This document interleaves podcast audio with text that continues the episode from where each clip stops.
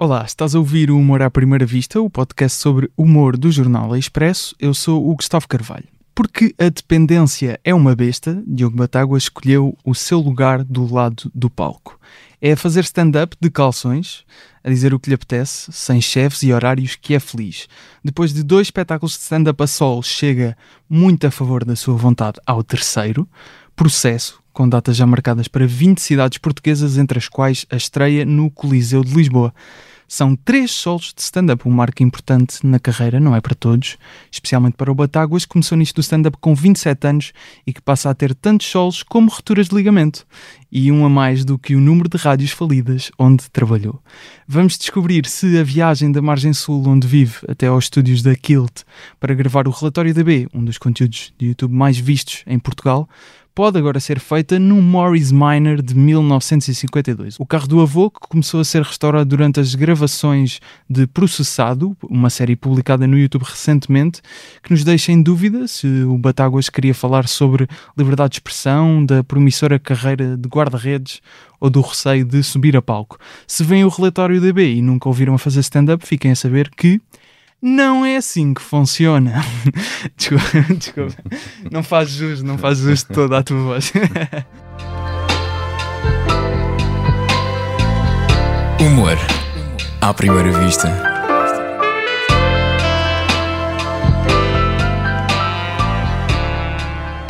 Diogo Batáguas, muito bem-vindo. Olá.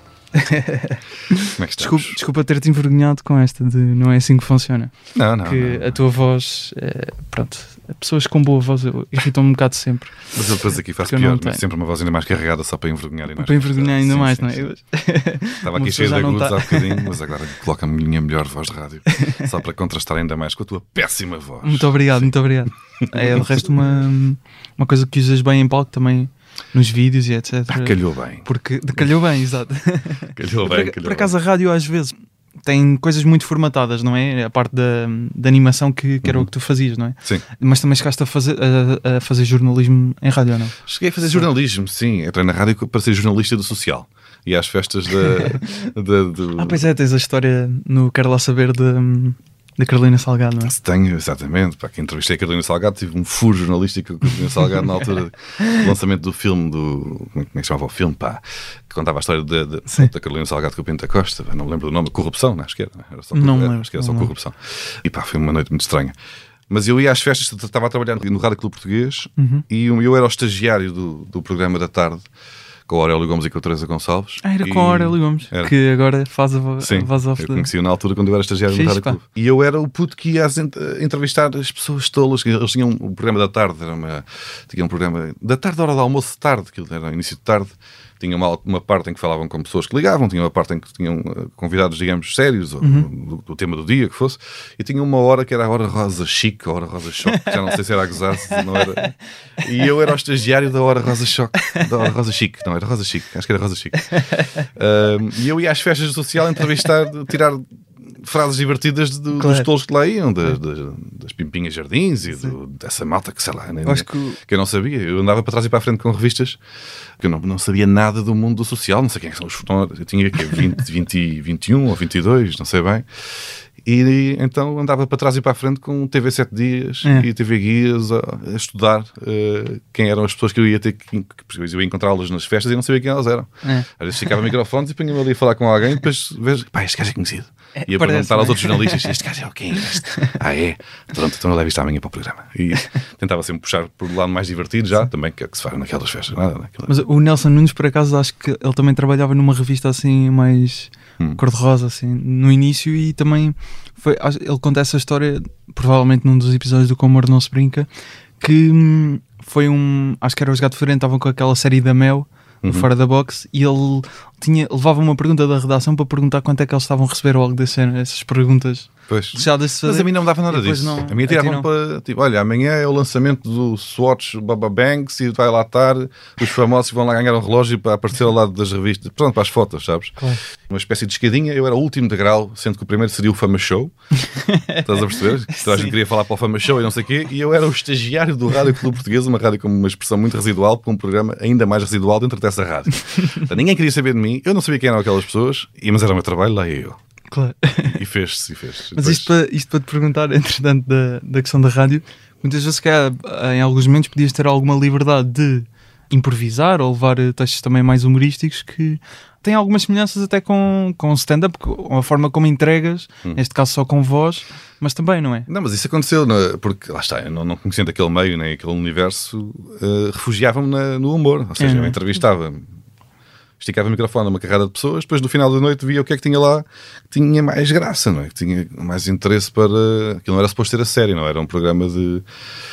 Pá, podes comprar aquilo aos passadeiros vermelhos atuais. Sim, São sim, sim. muito descontraídos, mas antes os programas que havia sobre o social às vezes eram muito a sério.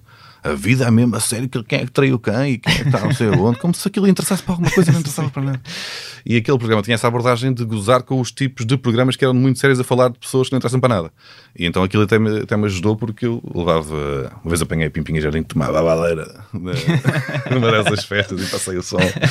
Um, e, e usava os melhores certozinhos, eh, os mais divertidos, Claro. e eu próprio ia, a- ia, ia a estúdio apresentar esses certos e pelo meio punha as minhas intervenções, pá, mal comparado como faria a Joana Marques agora no escolhe, os- escolhe, escolhe os certos e, e, e rasga aquilo em cima. Eu, quando era estagiário, o que é que eu percebi? O que é que eu faço com isto? Só tenho que ter, pá, vou tentar ter graça com isto porque não tenho alternativa. Não sei quem é estas pessoas, as pessoas não têm nenhum interesse. Ahm, e o próprio programa em si não é para ter interesse, é para ser divertido. Então aquilo ajudou-me a conseguir meter um primeiro. Uma ahm, bucha de humor, não é? Yeah, no fundo Fixe. comecei logo a meter humor ali. E depois quando eu saltei dentro do Rádio Clube para o Desporto, porque depois esse programa acabou, houve uma reestruturação. Uhum. eh, lá está, aquilo foi uma rádio que teve um grande investimento inicial, era para combater a TSF, era uma rádio de influência, De informação, não é? era de informação, mas era uma rádio de palavra, não tinha música, era o dia inteiro, só programas consecutivamente, uns a seguir aos outros. Acabei por passar para o, para o desporto, numa altura em que a redação já estava mais reduzida. Fui, fui jornalista desportivo, entre aspas, nunca tive carteira Para a BBC. para- Também trabalhei para a BBC. Que também contas no, no Lá Saber. Sim. Que... Uh, mas Exato. também acabei por fazer exatamente a mesma coisa. Eu propus a- ao diretor de programas na altura ter uma espécie de rubrica semanal. Porquê? Porque eu ia às conferências de imprensa ou Uhum. ia aos jogos. Uh, e fazia o chamado trabalho de, de pista. Então é o gajo atrás da baliza, nos relatos, a complementar o, o, o trabalho do, do, do, do gajo que faz o relato, é? do, do relatador. Um, e no final tinha que ir às conferências de imprensa e aquelas perguntas de chacha, de levantar a cabeça e de pensar no próximo jogo, que não tem interesse nenhum outra vez. É Exato, muito exato. semelhante ao mundo social, porque os jogadores de futebol e os treinadores não dizem nada de jeito. Não dizem, não, não têm, mesmo, mesmo que queiram, não podem, porque estão limitados pelas estruturas, pela, pela lógica de comunicação do clube, pela identidade. Pronto, têm uma catrafada de limitações que lhes, que lhes são impostas e eles não podem. Uh, e e às tantas, mesmo que tivessem essa hipótese, estão-se nas tintas, não é? acabam um jogo, estão ali cansados e respondem a três ou quatro perguntas. Pois lá está, ao fim de uma semana de, daquilo, há sempre frases tolas, basta, sei lá, já era o Jesus na altura no Benfica, já era. hum, Havia sempre disparado, porque o mundo do futebol tem muita coisa também para. Claro. Tem, tem, muito, tem muito impacto mediático, está, há muita coisa disponível na net para, para consulta e consegues re- escolher por semana três ou quatro frases giras. E eu propus fazer uma. uma não me lembro como é que era a rubrica, mas era uma rubrica que entrava às segundas-feiras ou às terças, ou o que é. Hum, só com os melhores momentos, os momentos mais divertidos daquela semana. Ou seja, tentava sempre onde quer que me enfiassem. Já, bora por aqui o humor. Eu punha, fazia, eu inventava sempre uma rubrica de humor para, para hum, pá, porque era o meu escape natural, porque eu estava não te chateava muito com isso? De... mais ou Olha menos. pá. este agora. Não, para mim, repara, eu, eu oferecia uma rubrica de humor gratuita a uma rádio que me pagava o salário mínimo. Portanto, ah, tá bem, queres fazer? Oh, puto, É trabalho. queres acordar mais cedo? Acorda, pá. Queres trabalhar mais? Trabalha, filhote. O que que queres que eu te diga? Ganhamos aqui um conteúdo até engraçado para pôr no final do programa da tarde à segunda-feira. Então tá, olha. Não me pagava, era igual, eu ganhava uma eles qualquer. Era só Portanto, mais. Eu fiz um ou dois, aquilo estava engraçadito, ah, também mal não faz, deixa o puto fazer. Claro. E, e pronto, não, não, não, não prejudicava e até. Só que pronto, dava mais trabalho a mim, só que era, a única, era o meu único escape, porque aquilo não tinha muito interesse para mim, estar a ir aos jogos e entrevistar, Claro. ir às conferências de imprensa, dar lá uma hora inteira a ouvir ou à espera, para depois tirar zero, porque depois escrever uma notícia séria sobre Hum. o que é que disse, Otávio Machado, a seguir ao jogo contra o, o Blessa. Ah, E só, só, antes, só antes de irmos à série do, do processado que lançaste recentemente, Sim. essa história da BBC, eu depois estive à procura de se consegui encontrar Diogo Batáguas, alguma menção no site da BBC, exatamente o que é que fazias, não, não consegui encontrar. Epá, ainda bem. Eh, eles, o que acontece? O meu contacto ficou para lá perdido na redação da BBC como Portuguese Guy. Como Claro. quem diz, se houver um Liverpool Benfica, eles às vezes precisam daquela porcaria. Como é, como é que está o sentimento em, em Lisboa sobre ter calhado o Liverpool ao Benfica? Uhum. Mas tu entravas em direto, pá. Entrava em direto. Entrei em direto na BBC 5, que Nunca, é de nunca, nunca guardaste esses direitos para ti? Eu sou capaz de ter, pá. Não Vai ser sei, não sei se tenho algum ou não, acaso. Nunca, mas- nunca pensaste pegar nisso? de- porque, quer dizer, tu, tu estás a enganar, uma, enganar pronto, uma das maiores eh, emissoras. Não é só televisão, eles têm televisão, têm rádio. Sim, entrei, têm entrei para aí em imprensa. três ou quatro rádios diferentes na televisão. Entrei, eu agora não, não respondo. Eles gajos ainda me mandam às vezes mensagens e eu digo: não, não, não, já não respondo, já estou a fazer ghosting BBC. Sim, porque ele, eu Porque conheci um, dava- conheci um jornalista da, da BBC no- no- no- nos bastidores de um jogo que ia haver, um Portugal-Espanha, um jogo de treino qualquer, ou que era. Ah, e ele estava a encher chouriços também para a rádio, para a BBC, uma das rádios da BBC. E hum, acho que na altura para a World Service, é? uma espécie de RTP internacional da BBC. Ahm, e ele estava a enganhar, estava a entrevistar jornalistas portugueses sobre o que é que em Portugal estavam a achar uh, do futebol internacional. Eu precisava de encher 3 minutos de uma Claro. peça lá para eles. E falou comigo como falou com uma catarfada deles. E ficou, mas nós por acaso demos bem. E fomos jantar e fomos ver copos e não sei o quê. Ahm, e o gajo ficou com o meu contacto. É. Ou seja, dentro daquela malta toda que ele entrevistou, hum, deu-se melhor comigo por pronto, questões sociais, eh, porque, fomos, porque ele veio jantar, uh, comemos umas gambas pá, e vemos uma boa jola. E o gajo ficou, ficámos amigos. Hum, e de repente, ele, quando chegou à Inglaterra, ou, ou quando alguém lhe pediu um contacto de um português, deve ser lembrado do meu, estás a ver? Claro. E mandou, olha, se quiseres qualquer coisa, liga a esse gajo. E o meu nome ficou lá no meio de jornalistas a sério, estás a perceber? Numa lista que eles devem ter de contactos. eh, em Itália tens este gajo, em França tens este chouriço, em Portugal tens este, que era eu. Que ele não sabe, ele não sabia que eu era só um estagiário pá, com- em início de E carreira. se agora procurarem o teu nome, porquê que isto não está a responder às mensagens? Encontram coisas? Sim, eu tenho. Eles nunca fizeram sentido. isso. Pá, eu começo a desconfiar Zero, da, da, Da BBC. da BBC. Porque a BBC já me. Isto já foi, pá, repara. Eu a primeira vez que faço qualquer coisa para a BBC foi para aí. Foi há mais de 10 anos. Foi há mais de 10 anos. E eles ainda neste, no último europeu me ligavam a perguntar se eu tinha ido ao europeu tra- e trabalho. Já não Por acaso não. Eu já não. não Mas por acaso tu foste por uma acaso não vez ao, ao europeu em- para fazer vídeos na altura com que estavas tu, Geirinhas, Foi ao Mundial 2018. ao Mundial, então. Sim, sim. por acaso nessa altura não te ligaram e por acaso estavas no Mundial. Não, por acaso acho que ligaram também na altura, mas eu aí já estava. epá, Houve uma altura que eu, que eu achava aquilo engraçado e para mim ia- ia- lá ia eu Sim. atender chamadas da, da- BBC e falar para a BBC como se fosse um entendido em desporto. Ah, e respondi a sério, pá, sobre o que quiseres, pá, foi sobre o Mourinho, quando o Mourinho era despedido do Chelsea, que acontecia de 3 em 3 anos, quando, quando o Eusébio morreu, eu soube através da BBC porque eles me ligaram para entrar em direto para comentar. Ai. Eu acordo às 7 da manhã com a notícia de que o Eusébio morreu. E entraste em direto?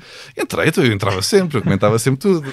Mas quando, quando diz entrava, entravas em direto, o que é que tinhas que fazer exatamente? Tinha que comentar. Só- Pá, mas imagina- aí era só voz. Aí. Era só voz, era só voz, que era que me safava também. Pois. E às vezes eu até, o meu inglês também é very nice, estás a ver? Primeiro punha tópicozinhos para não, em caso de dúvida, ir olhar para os tópicos que é que tinha escrito. E pedia sempre as perguntas na véspera para os gajos. Bem, no Eusébio não deu, né? mas Sim. ah, de vez em quando, quando ah, imagina que amanhã é o, o Chelsea Porto. E eu, ah, então manda-me aí três ou quatro perguntinhas só para eu saber o que é que me vais, que é que me vais perguntar.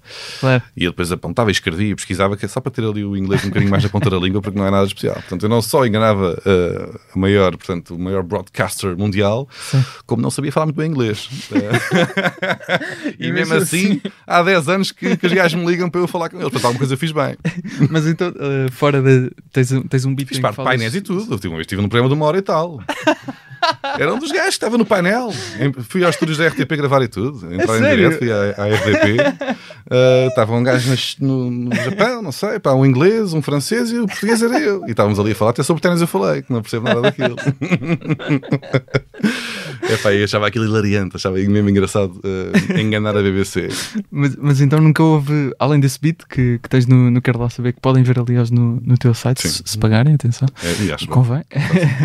Ahm, e além desse beat, nunca tentaste se calhar puxar isso para um, para um conteúdo assim do humor? É, pá, Ou uma história, nem que fosse assim. não, porque depois cansou-me. Para mim já está giro. Já está, não é? Já estar a enganar a BBC já é giro o suficiente. Não preciso carregar mais. Não preciso de gozar com eles enquanto estou em direto. Não, eu, quando, para mim o, o giro não era começar a dizer disparados no gozo em direto. Era eu fingir que estou a falar a Uhum. Que a sério. que és um Isso é que é engraçado. Sim, sim, eu não claro. sou profissional, eu estou a fingir que sou. Claro. Isto já, já, já chega de engraçado. Se eu agora começasse a dizer disparados no gozo só para depois dizer "Ei, olha o que eu fiz à BBC, tipo, disse aqui coisas absurdas, tolas, não sei o quê. Acho que não tinha tanta graça. Tem graça Sim. o simples facto de eu. Eles continuarem a Yeah. chamar-te e. Cada altura, eu era um desempregado em Portugal a fazer vídeos para o YouTube eh, no- no- na biblioteca da minha mãe. E um eh, profissional. e ao mesmo tempo o comentador principal da BBC em Portugal. E isto aqui é muito engraçado, não preciso gozar mais com isto. Já está. Só depois cansei-me, porque pá, os gajos ligavam sempre que havia qualquer coisa relacionada com Portugal, os gajos ligavam. Depois comecei a passar a amigos meus que eram de facto jornalistas e que ficavam espantadísimos. Pá. Mas imagine-se. Como é que eu é que lhes estou a passar a eles um furo para entrarem na BBC? Sim, sim. E eu dizia, puto, queres entrar na BBC? E eles, como assim? Queres ou não queres? Claro. Está bem, já. Então vá, olha, atende este gajo que não está-me farto de chatear. Estás a perceber? e agora, e os últimos dois anos já nem atendo, já nem digo nada. Já nem- Mas às vezes tenho umas chamadas de número inglês, já sei que é a BBC e não atendo. Estou a fazer golzinho à BBC para há três anos. Vamos então ao processado. Sim. A série eh, é narrada vá, pelo Aurélio Gomes. Uhum. São cinco episódios, estão no teu canal do YouTube, que falas, como eu já disse um pouco de.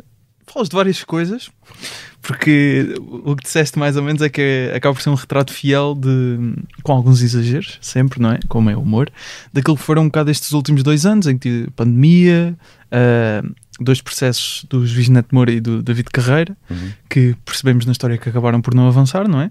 A notícia do, do Juiz Neto Moura de que ele te ia processar, tu já, já explicaste mais ou menos ah, como é que foi a tua rea- reação a isso, Tava, depois foste ao Levanta-te e até e fizeste uma brincadeira com, com o hashtag é corno. A notícia de que ele te ia processar sai a maio de 2019. Sim. Quão cedo é que tu pensaste isto era giro para fazer uma série? Ah, para a série não foi logo. Ah, Mas brincar com aquilo foi imediato? claro.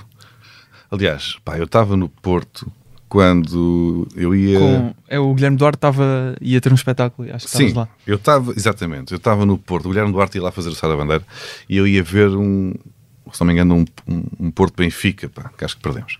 é que é Ahm, pena. pois foi, acho que foi aquele do, do, do Rafa e do Félix, pá, não interessa. Acho que foi nesse fim de semana, se não me engano. E nós estava, eu estava a falar com o Guilherme Duarte sobre isso, sobre, porque já havia nomes que estavam a ser veiculados como Já tinha sido o Ricardo e o, o Bruno, Bruno já, estavam. sabia, o Ricardo já sabia, depois eram políticos, Câncio a. Câncio, a Catarina Martins, se não me engano. Uhum. Acho que tu sais com a Catarina Martins, porque É. eu estive a ler as notícias Pronto, já não ontem. tenho a certeza. Acho Mas que é sei que depois. Aliás, há o título, desculpa dizer, eh, o juiz Neto Moura vai processar a deputada eh, Catarina Martins e o humorista Diogo Batagas. É? Esse título existe. Olha, pá, não sabia Observador. dessa. Boa, boa. Ahm, pois isso é que eu achei, na, na altura também achei hilariante, porque eu não tinha mínima expressão nacional, mas ninguém sabia quem eu era. E de repente há um, um, um, um Já rol. Já estavas com o relatório. Estava. estava, mas o relatório na altura não era nenhuma. Não eram as 400 mil ou 300 mil. Não, eram mas- cento e tal. Vá. Já, já tinha expressão, não é? Já Hum. tinha alguma, alguma. Sei pá, na net e se calhar mostra a tua idade, mas se calhar quem fosse ver uma notícia que envolvesse os nomes Fernanda Câncio, Sim, sim, sim. a João Quadros, Catarina claro, Martins e Diogo Batáguas, ficava profundamente confuso. Quem é este indivíduo que está aqui no meio deste rol de, de notáveis, com mais ou menos aspas? Ahm, Mas, mas então a ideia pe- tenho que usar isto de alguma forma, a- aproveitar-me, entre aspas, disto para fazer humor com isto foi imediato. não, isso foi porque foi na véspera do ir ao Levanta Terri. Eu estava no Hum, Porto. exatamente. No dia seguinte eu ia com o Guilherme Duarte para baixo porque ele também ia fazer o Levanta Terri nesse dia. É Setúbal. Nós íamos fazer os dois o. Epá, não sei quem é que eram os outros convidados, não me lembro bem, mas sei que como eu estava no Porto a ver um jogo e o Guilherme também estava no Porto a atuar, nós no dia seguinte íamos os dois juntos para baixo para Setúbal para atuar no Levanta Terri e estamos a falar que era bacana onde nós ser processado porque, pronto, giro, Uhum. humor, Claro. eh, dá para dá depois eh, ser divertido. E eu já tinha ido, estava a caminho do estádio quando soube que, quando vi a notícia, a dizer que eu era, que também estava no, no rol e mandei mensagem ao Guilherme a dizer chupa! Estás a ver? Eu é que sou, Porque, porque ele tinha escrito também uma, uma crónica. ele também queria, mas não conseguiu. Portanto, pá, não dá para todos. Ahm, Só os melhores. então fui eu processado e mandei-lhe logo o, o chamado chupa. Ah, e pá, e nesse instante, assim, antes do jogo ainda, eu liguei logo ao Ricardo pá, a dizer: ah, então amanhã, então estes gajos estão a processar, a anunciar que me processa na véspera de eu ir ao Levanta-te e rir. Ganda tolo. Está bem. Puto, Ricardo, amanhã compras uma t-shirt preta, vais a uma reprografia e imprimes o seguinte na t-shirt. Tá? E ele, de certeza, pá, que estupidez. Shhh, vá, faz o que eu estou a dizer. E pronto, e no dia seguinte tinha um país inteiro em direto à minha frente. Então, e, e quando é que surge a ideia para, para a série? É pá, não, não sei, não, não sei, não, não foi logo. Já tá- há de ter sido depois também de, do processo do David Car- Carreira, que foi um bocado mais tarde, que foi em agosto. Sim, não foi muito também. depois, foi passado Sim. algumas semanas, sim. É epá, sim, sei lá, não sei quando é que comecei a escrever, quando é que tive a ideia, mas foi no no segundo semestre desse ano, no final, do, no final de 2019. E, foi, e pelo que percebi também foi no início de 2020 ainda começaram a gravar. Sim. Durante a série nós percebemos que esses dois processos acabam por não avançar, Uhum. acabas por não ser processado. Ficaste, alguma parte de ti ficou tipo, até gostava de ir àquela parte do tribunal para... Sim, mais ou menos, mais ou menos. Ahm, porque os processos são muito tolos e depois eu, eu explico isso melhor no, no stand-up, em princípio. Exatamente. Portanto, não quero estar a desventar Sim, sim, sim, quem também sabe a história sabe que Sim. os motivos pelos quais eu estaria a ser processado, e atenção, os processos não avançaram, mas não quer dizer que não tenha havido, de facto, diligências eh, jurídicas ok. a suceder e o David Carreira eh, meteu mesmo a providência cautelar para, para retirar conteúdos com o, meu- com o nome dele do- no meu canal. Tentou lá umas macacadas que depois Sim, ele sim, acabou sim, por perder em primeira instância desde logo Ahm, e depois não avançou com, o- parte mais. da difamação, digamos assim, ou que ele pudesse tentar sacar dali. Ok. Mas não quer dizer que não tenha tentado ou que não tenha de facto havido uma pressão. hum, tentou fazer a, pressão que conseguia Claro. para, para mandar abaixo as coisas que, ele, que eu tinha dito sobre ele. Para, pronto. Hum, no fundo, lá está, tentar usar poder, o poder que ele tinha, neste caso, poder financeiro ou jurídico, para, para impedir que eu gozasse com ele. O que é. Não resulta, porque na, na melhor das hipóteses, estás-me a dar mais, a- mais armas para depois Sim. porque não, pá, isto não é nada pessoal, nem contra um nem contra o outro. Quer dizer, muito mais, muito menos contra o David Carreira, que só, que só, só disse um disparate. Só disse um disparate. Ou fez um disparate. E eu gozei com o disparate. O facto de ter gozado com o disparate e dele se ter sentido ofendido dá ainda mais graça, coloca ainda mais piada no, claro. meu no humor que eu fiz sobre, sobre aquela situação.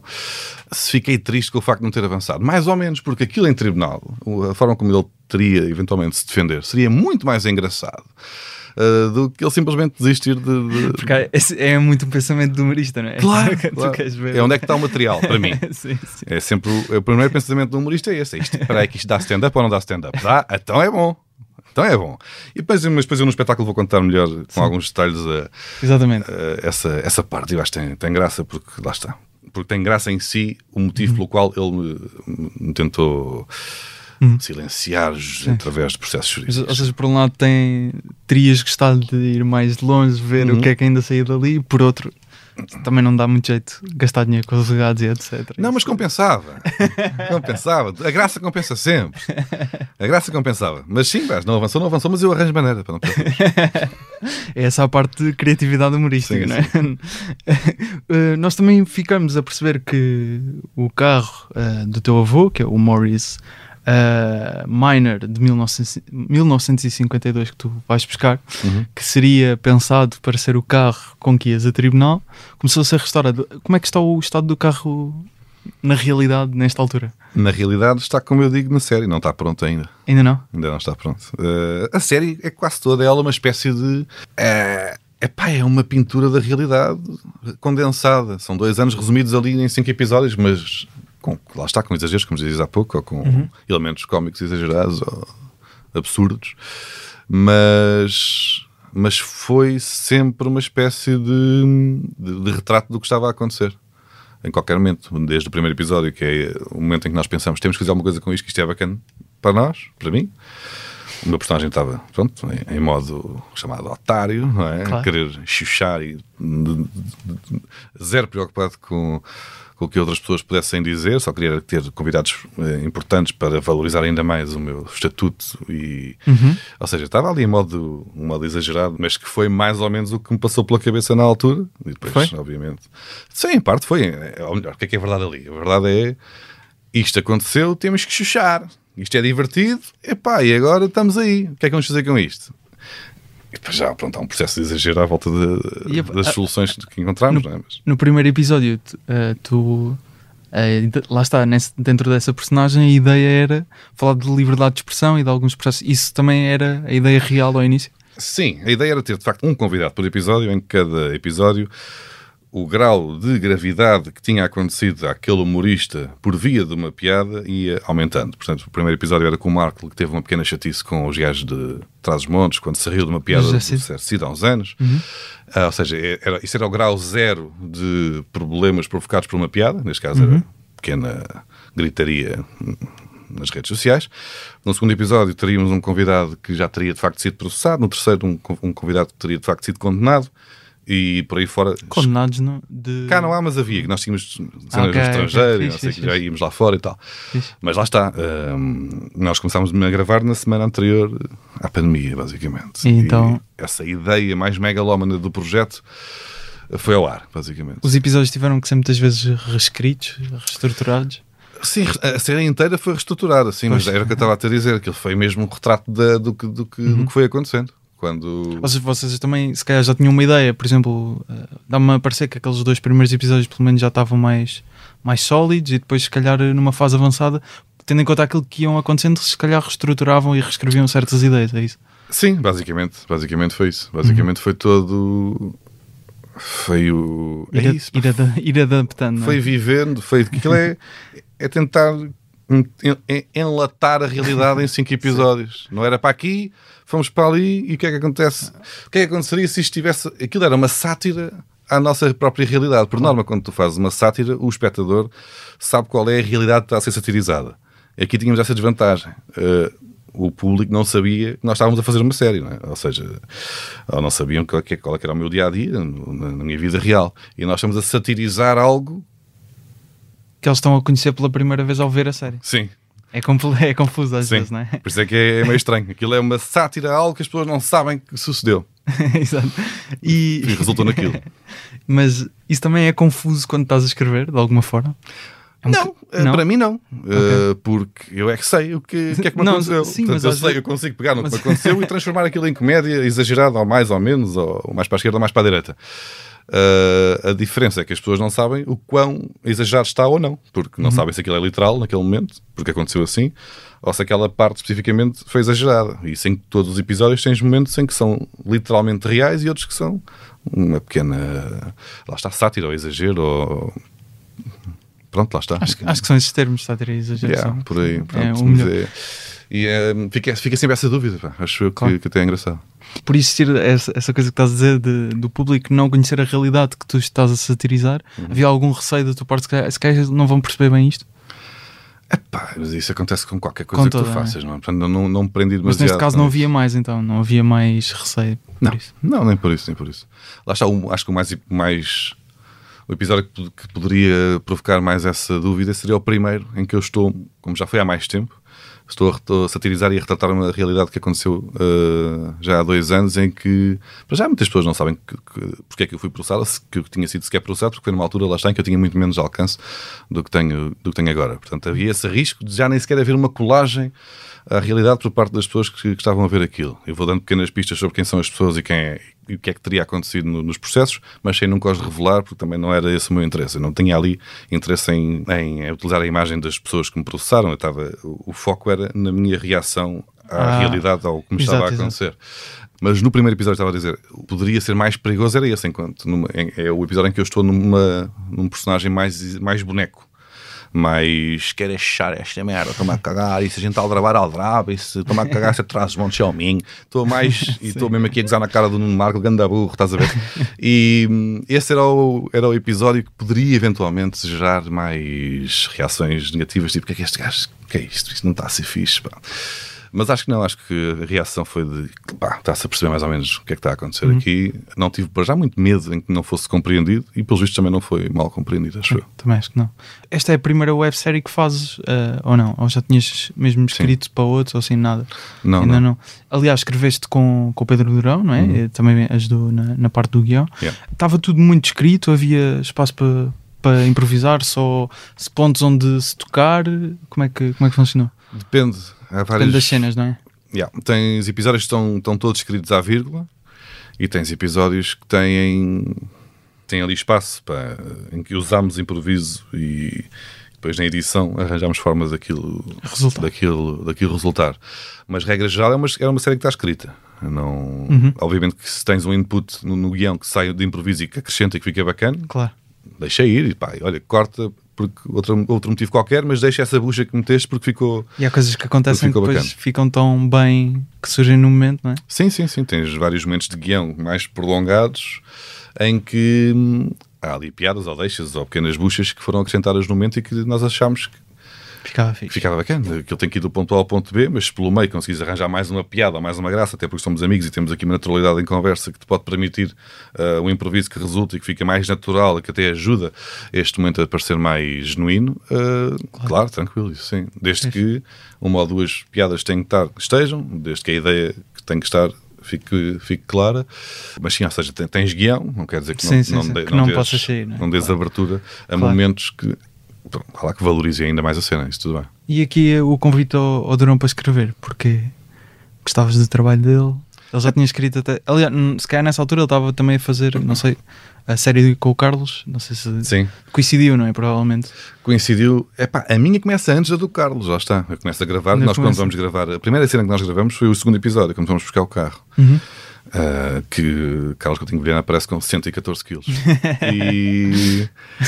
Mas ele na altura estava- devia estar a. Na, porque acho que ainda há ali uma referência à peça que ele estava a fazer. Exatamente, ele estava a fazer a peça com o João André. Ainda estava a fazer, não é? E aparece a dinâmica do João André dele, porque ainda vinha na altura do momento em que Exato. eles, que foi no ano em que eles fizeram o, O resto o da resto tua da tua vida. E essa foi a primeira cena que nós gravámos. Portanto, o processo de ir buscar o, o O carro. carro. foi em janeiro de 2020. E Sobre o Durão, era o que eu estava a Sim, perguntar. o, Durão entra porque ele já trabalhava ali com. De repente também estava a trabalhar com o Carlos, já tinha trabalhado tinha, com a Kilt de- pontualmente, ou já éramos amigos também, já nos conhecíamos há, Uhum. Claro. há- há imenso tempo e eu sei que ele, que ele escreve muito bem. E também já tem trabalho como guionista em Sim, várias sim, coisas. ele é não excelente, é um, Claro. é um excelente desbloqueador de, de- de ideias e, e consegue encontrar eh, boas soluções, consegue. Lá está, porque às vezes o que é o processo de escrita de guião ou de cri- escrita criativa é entrar em uma quantidade de becos e voltar para trás porque não era por ali. E tens de estar às vezes a partir de Uhum. paredes e a saltar muros para ver se é por ali, depois afinal não é, e vais para trás, vais para a frente. Às vezes estás só ali a bater bolas e não escreves uma linha durante dias. for É preciso, mais difícil do que escrever stand-up ou achaste que é mais, muito parecido? Não, não achei parecido. Não achei, não achei parecido. Eh, no stand-up tens de ter graça com muito mais regularidade e tens que arranjar formas, nem que sejam batuteiras, de, de ter graça, não é? E às vezes isso arranja-se com, com pequenas artimanhas que não que em guião de série não, não resultam. Ah, e numa série precisas também de pensar no, no, num estado de espírito para além da piada que podes querer incluir naquela cena ou naquele episódio. Ah, e no stand-up à partida também podes, obviamente, meter camadas de outros sentimentos que queiras incutir na, na pessoa, mas tens que ir tendo sempre graça ali a cada 10 segundinhos, porque é o teu Claro. trabalho, estás a ver? Numa série podes explorar outros tipos de, de- de ambientes. Para mim a escrita não, não tem, pá, tem, tem pontos colagem no sentido em que tens de ter graça e tens que ser eh, tens, que- tens, que ter, tens que arranjar ângulos, né? Impro- tens que arranjar para realidades fantasiosas que eu gosto e ele também trabalha muito bem com isso, com o absurdo, com o nonsense. Ah, nós temos vários momentos em que pode, até pode estar a ter uma conversa séria, mas há um elemento qualquer Naquele episódio tosco. final, quando tem muita gente, a- Uhum. tem drag queens, tem o Ricardo de Son Goku, não é? Sim. e várias pessoas, e vocês estão a ter uma discussão bastante séria nesse contexto. Sim, esse era, esse era um contraste engraçado que nós, que nós. E nós estávamos muito divertidos a escrever essa cena, claro. porque uma das partes mais engraçadas de escrever eh, comédia na Kilt é depois dizer ao Ricardo o que é que ele tem que arranjar. então, e nós nessa cena fomos pondo mais tralhas de propósito só para ser engraçado. eh, tem um cavalo, Ricardo. estava-me a esquecer do cavalo. Sim, temos um pônei. Um pônei. Temos dois cavaleiros medievais, pá, temos uma faixa das festas de Cerneira que não tem, não serve, pronto, pá, é o que é. Festas de Cerneira já, já tinham que saber à partida que tinham a faixa ou não? Não, pá, eu pedi, arranja-me uma faixa de umas festas, pode ser o Festival das Sopas, pode ser o que tu quiser, mas tem que ter ali uma- um, um elemento que seja absurdo e que seja pá, o mais aleatório, Claro. o mais aleatório possível. Então nós estávamos a escrever a cena e nós íamos acrescentando eh, tralhas, não é? Agora precisamos de um pônei. E ríamos a imaginar que tínhamos que, que deixe- que colocar o, Ricardo na situação de arranjar um pônei. Ah, e depois, pá, então mas mete aqui mais umas jacacadas e aquilo, aquela cena, aquele escritório onde nós trabalhamos tem uma, uma armadura de um cavaleiro que está lá de. Não serve para nada, está lá só elemento decorativo. Já E tinha aparecido em alguns rela- relatórios, acho eu, ou não? Não tenho a certeza. Não? Tinha a impressão de já ter visto. Se calhar na, na, Acho que foi na série do Carlos. É, Estamos nessa mesma sala de reunião e acho que é capaz de aparecer, pode ser isso. E nós, pá, então olha, arranja para aí. um- A gente tem que pintar isto com tralha, metem uns cavaleiros medievais, mete, mete. E de repente, então, olha, pá, se a gente arranjava aqui umas drag queens, assim, só apareciam mais tarde, para, que- para, para- pelo um elemento mais surpreendente, pá, mete aí, drag. E fomos pondo, íamos pondo tudo em cima da mesa. Depois eu ainda acrescentei no final um Charlot que entra no- para, Pois fechar, é, para, é, para é. fechar a cena. E era muito engraçado. A gente, gente divertia-se mais a arranjar coisas divertidas para o Ricardo. Para fazer, Ricardo. eh, do, que, do, que para, do que para guião. E esse tem aquele detalhe de quando se irrita ficar super guerreiro. Nós também dávamos, pá, estávamos a escrever aquilo e achávamos aquilo hilariante. Uma pessoa que, como está mascarada de Son Goku, quando se irrita, transforma-se eh, em super guerreiro. Eh, pá, e nós temos os, dois, temos os dois este carinho por estes momentos absurdos. E estes rasgos, na realidade, nada daquilo é verosímil, não é? Tipo, Estás a falar com uma pessoa que o cabelo muda a meio, não é? Claro. Não, acontece na vida real, mas estes- este, este corte com, eh, com a realidade sem desmontar a cena é algo que nós achamos muito engraçado. E como eu sei que ele tem essa, também essa hum, forma de trabalhar e essa, essa mente criativa no mesmo que, vai, que encaixa na, naquilo que eu gosto, achámos que era uma boa parelha. E foi, foi. O gajo trabalha muito bem e é muito inteligente e é um bom desbloqueador de ângulos e Fiz. é um gajo fixe, pega de Durão. Fiz padrão. Para, props, porque acho que resultou muito bem. Tu fizeste um, um tweet há uns dias a agradecer a quem participou no projeto, entre os quais Bruno Nogueira, Nuno Marcos, João Quadros, o Sr. Cunha também, entre muitos outros. Uh, Porquê é que não estavas à espera que alguns alinhassem contigo nisto? Epá, não estava à espera que alguém alinhasse. pá. Porque já não era fácil explicar, não é? Depois, pá, não sei se não sabia até que ponto é que alguém estava disposto a perder uma parte do seu dia para ir gravar uma macacada para o Batáguas, estás a perceber? Que, que, que é para o YouTube, para quê? Para uma série? Qual série? Mas que dos processos? Quais processos? É, pá, estás a... Há avalanche de informação que tens que dar à pessoa. É isso. para depois não terem uma grande, um grande payoff no final. Então, Mas o que é que eu ganho com isto? Epá, não ganhas bem nada. Desculpa, é pior para ti. É melhor para mim, mas é pior para ti. Portanto, queres? Estás a perceber? E, e foi estranho, pá, foi estranho. E mesmo ter que explicar ao Bruno Nogueira: Ó Bruno, eu só preciso que tu entres e me mandes para o caralho. Foi isto. Mas essa parte é divertida. Foi isto que aconteceu. Depois ele ainda conseguiu. Pá, sério, foi Bruno Nogueira a ser Bruno Nogueira. Aquilo não Claro. tinha bem. Não tínhamos um guião pensado para aquilo. Ou melhor, tínhamos a cena em que ele, ele, é- ele apanha-me a dizer mal dele Ele tem que entrar. e manda manda-me. E, e pronto, ofende-me. Ah, mas depois aquela tensão que ele acrescenta foi tudo já Bruno, Bruno Nogueirice. Pronto, Claro. o pisão Já em tá cima da, da mesa, em cima da minha carteira. Ah, Bom aquele- dia. Sim, aquele está na hora, está, diz, mas é. Eh, foi tudo o gajo que, que fez na hora. Precisámos ali de, de- de aumentar aquele, aquela cena para ter um impacto, um impacto dramático mais. Pronto, para ter um, país- um payoff mais divertido. Claro.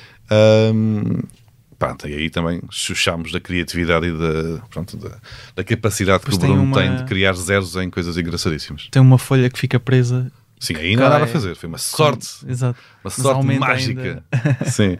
É das melhores eh, interpretações daquela cena, daquela série inteira, foi aquela folha que sai disparada e passa-me ao lado da cara mesmo no tempo certo, fica presa na parede e só cai quando a porta se fecha com brusquidão. E caiu. Foi pá. Timing cómico daquela folha é insuperável. Foi para o terceiro take que fizemos, porque o primeiro eu não sabia que ele ia tirar as folhas à cara e desmanchei-me. Pois acredito. Não estava à espera. Por isso é que eu vou buscar a água. A água defende-me ali porque eu não estava com a água no. no- não, pá, não estava bem guião para isto, não é? Sim. Estava eu só desconfortável na cadeira. Mas E que o facto de eu ir buscar uma água um refúgio, não é? era um refúgio para não ter que o enfrentar, portanto, a personagem que me está a atacar Claro. e ao mesmo tempo era um refúgio do meu cérebro para não me rir quando levasse com uma carteira nos cornos. Estás a perceber? Que é- porque eu sei que há uma altura Em que, uma em que vai passar uma carteira ao meu lado. Eu então tenho que estar aqui. Se eu estiver concentrado em beber a água, pode ser que. E há mesmo assim, há um jogar, há um pequeno daquela cena que ficou. Há ainda um pequeno momento em que o meu lábio está ali, um. Mas aguenta, mas aguenta, e bebo um cominho de água e a, coisa, e a cena faz-se. Mas foi, foi duro, pá, porque ele transformou, lá está, uma coisa que não tinha jeito nenhum num dos momentos, se calhar, mais icónicos da, da série. Yeah. Está muito fixe, está muito fixe. Há pouco eu estava a dizer que no primeiro episódio parece que ias um bocado pelo caminho da liberdade de expressão no humor, que é algo que também já falaste algumas vezes. Em, há certos vídeos mais pontuais, já tens tantos vídeos que agora também não consigo estar, estar a precisar todos, mas com o desenvolvimento da narrativa isso acaba, acaba por não acontecer, obviamente, que já explicámos. O que é que querias dizer sobre a liberdade de expressão que se calhar não, não conseguiste dizer? Alguma coisa? Não. Está tudo. Era só mesmo. Pronto, a ideia que passa naquele primeiro episódio é. hum, Mas isto, tem- é- isto está a bater. Estás a perceber? tendo em isto conta- da liberdade de expressão, isto resulta mal. A gente tem que. A gente, Ah, ok. a gente pinta isto como sendo uma coisa. Ai, ai, as virgens, ai, que não podemos fazer nada, nem dizer nada. Isto é uma cena que bate bem, estás a perceber? Portanto, e a malta vai papar. A malta papa e a gente tem aqui uma carrada de visualizações à pala deste tema e estamos. E era um bocadinho gozar também com, essa, com esse sentimento que me ocorreu a dada altura. Porque há coisas que ali que estão exageradas, mas que não quer dizer que não tenha passado pela cabeça. Que é todos nós temos pensamentos burros, não é? Eh, e depois escolhemos e filtramos e tomamos decisões com base em toda a tralha que nos atacou o cérebro. Vemos, ai, isto é para isso, isto é para isso, isto é para isso, isto é mais ou menos, isto é capaz de resultar, se calhar vamos por aqui e tudo aquilo era lixo. Mas o lixo também passou lá. Claro, claro. Também recebemos a informação, também recebemos essa ideia do lixo. Sim, sim, sim. Ali, nós explorámos foi mais as ideias do lixo, porque eram mais engraçadas do que as ideias têm, que teriam eventualmente interesse na vida real.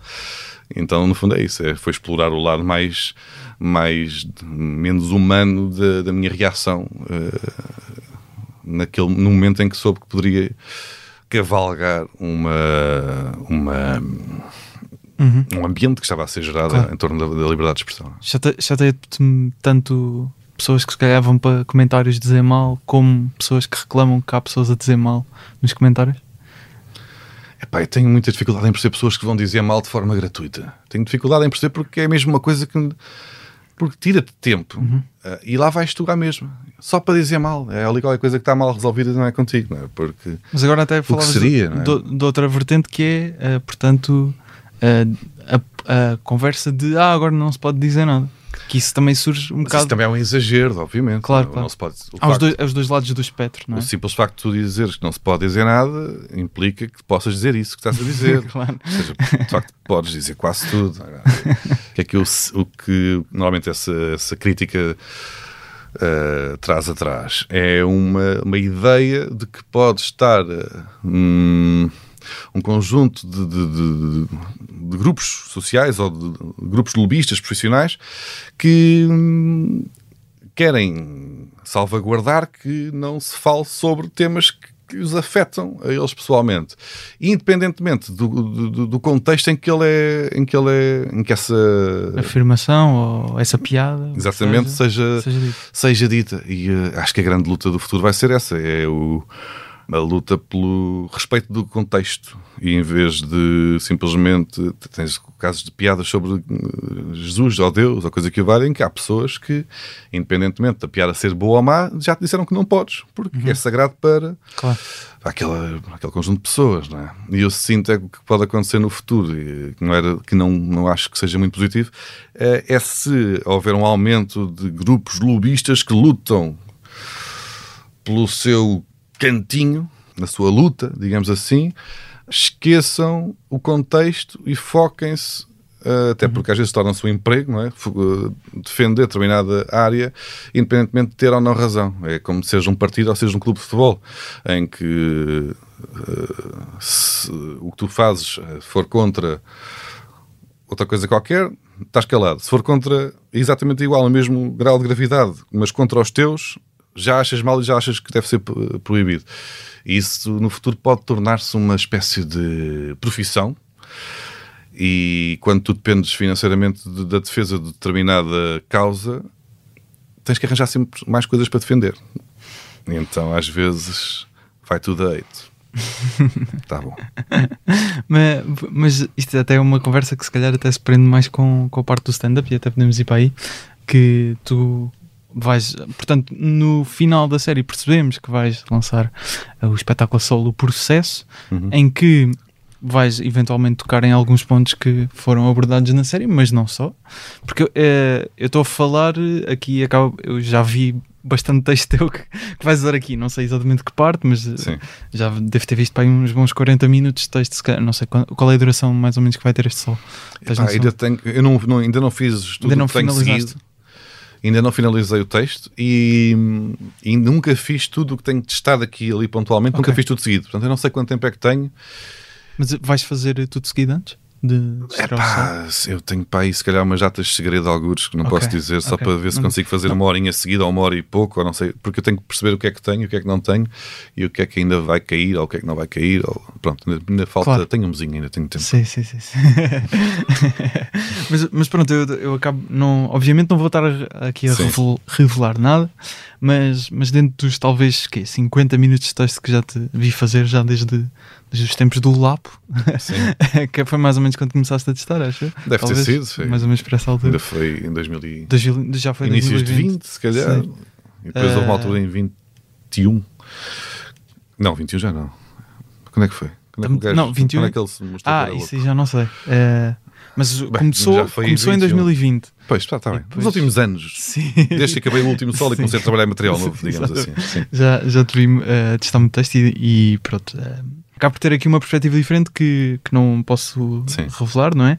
Mas recomendo a todos que vão ver que, opinião sincera, acho que tens alguns dos melhores beats portugueses, pelo menos nacionais, que, Concordo. mas acho mesmo, acho mesmo.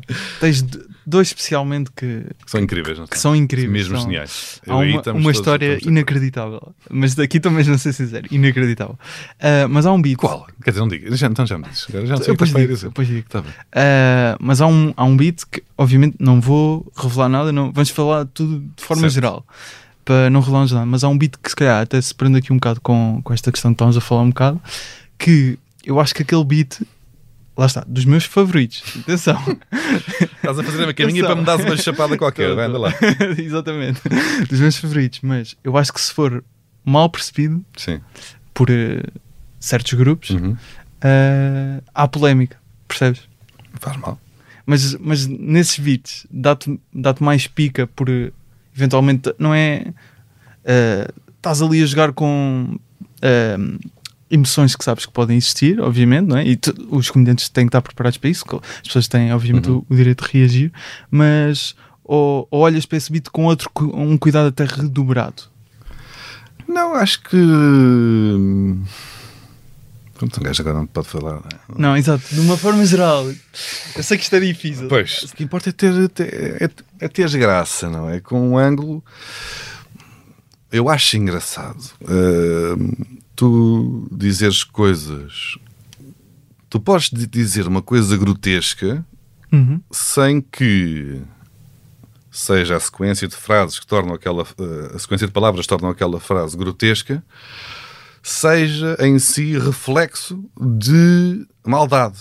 Uhum. Não sei se me estou a fazer entender. Tu podes eh, apresentar-te publicamente e dizer as coisas mais obscenas, ou mais gratuitas, ou mais negras, ou mais. Claro, claro. E no final daqueles 5 minutos que chegaram àquela frase, ou pelo meio houve essa frase, ou, ou há um ambiente geral em que algo pode ser mal interpretado, eh, e no final ficar perfeitamente evidente que tu não és grotesco. Ou Estás a perceber? Sim, sim, sim. Ou seja, o Jim Jeffries às vezes faz um bocado isso, que é começar com a ideia que se calhar pica mais o público, Hum. choca um bocadinho até, e depois começa a explicar. Sim, mas às vezes não tens Um bem que explicar, não é? Tens é que ir tendo explicar Sim, ou percebo, fazer- percebi, percebi. demonstrar o raciocínio, não é? Exatamente. Exato. Eh, pronto, terminar o beat, Uhum. ou, uh, seguir Sim, o beat sim, para a frente, Claro, claro. dizendo. Porque o beat não é só a palavra inicial, não é? nem, nem às vezes a Nem uma frase nem, o- no nem o caminho, nem nada. claro, é uma, é uma, uma, uma sopa ali de, de tralhas que, que depois tu passaste e ficou à partida. Espera-se divertida para quem, para quem papou a sopinha. Mas o Jeffries é um bom exemplo. Tem frases Sim, que são abomináveis. Ou o CK também tem, ou o Chapéu, ou tantas, tantos gajos têm frases ou momentos que são provocatórios de forma propositada para até. eh, o, o CK dizia uma vez, se não me engano, para que gostava de pôr, um- quando acabava a estrutura de um espetáculo, colocava o melhor beat No início, no início, tirava do fim e punha no início. para se lixar. não é? Yeah, para se entalar. Uhum. E eu acho que eu gosto muito desse raciocínio de o, na comédia é muito fácil dizer está mal o racismo, notem, ah, venham comigo e acompanhem-me nesta viagem onde eu digo que coisas que estão mal estão de facto mal. Tem muito mais graça, uh, por absurdo, dizer que está bem o racismo depois arranjaste forma de sair desse buraco, com graça e com E inteligência. mostrares que a tua opinião é o contrário. Pá, a partida, a menos que estejas no burrinho, Sim. não, não vai, não vai ficar evidente que és racista, Sim. digo eu. Sim, sim. Isto aqui não tem nada a ver com o meu texto, só é uma, uma generalidade. Exatamente, exatamente. Mas essa ideia que o, que, que o, que o CK acres- eh, hum, alimenta de colocar o melhor beat no início para se entalar e depois ser obrigado no resto do espetáculo a estar ao nível do primeiro momento, que foi aquele que ele escolheu como o mais forte. Ah, Tu fazes isso também? É, não, não, não, não, me coloco ao nível de. Não, Não. não. é, não, não, não é essa a comparação que eu quero fazer. Ahm, mas a ideia de te enterrares e depois saíres de lá à custa de gargalhadas, isso é que é um grande desafio que eu acho que é interessante na, na comédia. É, tu saltaste para um buraco, Uhum. é um poço fundo, como é que vais sair daqui? Tens que ter graça. É a única maneira das pessoas te perdoarem pelo que tu disseste ou pela ideia que tu, que tu alimentaste ou que lhe colocaste na cabeça naquele momento é se elas se rirem de, daquilo que tu. hum, Lá está, daquela da, da ideia mais estúpida ou mais hum, macabra ou, errada que tu colocaste. Se conseguires acabar o beat que começa com uma javardice qualquer, com as pessoas todas a rir, para já a partida ficou claro. que não, porque não, não são todas as pessoas javardas e, ou, neste caso, digamos, racistas ou homofóbicas, ou seja o que for, só porque tu disseste uma coisa que pode ser confundida ou com racismo ou com homofobia, Sim, seja o que for. É o processo de sair daquele buraco que, que é um desafio, é um desafio que, que eu considero muito, muito interessante. Tens o caso, aquele caso do CK, que é, que é paradigmático no, no, no Saturday Night Live, quando ele faz uma comparação, diz que as- os pedófilos pá, ah, sabem que se forem apanhados Uh, perdem todo o respeito dos seus pares, família, amigos, a, a sociedade ostraciza-os e vão para uma prisão onde serão, à partida, ou mortos, ou violados, ou são as pessoas mais maltratadas numa, numa prisão. E mesmo assim continuam a comer putos. Portanto, a conclusão é que deve ser bué da fixe comer putos. Epá, isto é uma coisa horrenda de se dizer.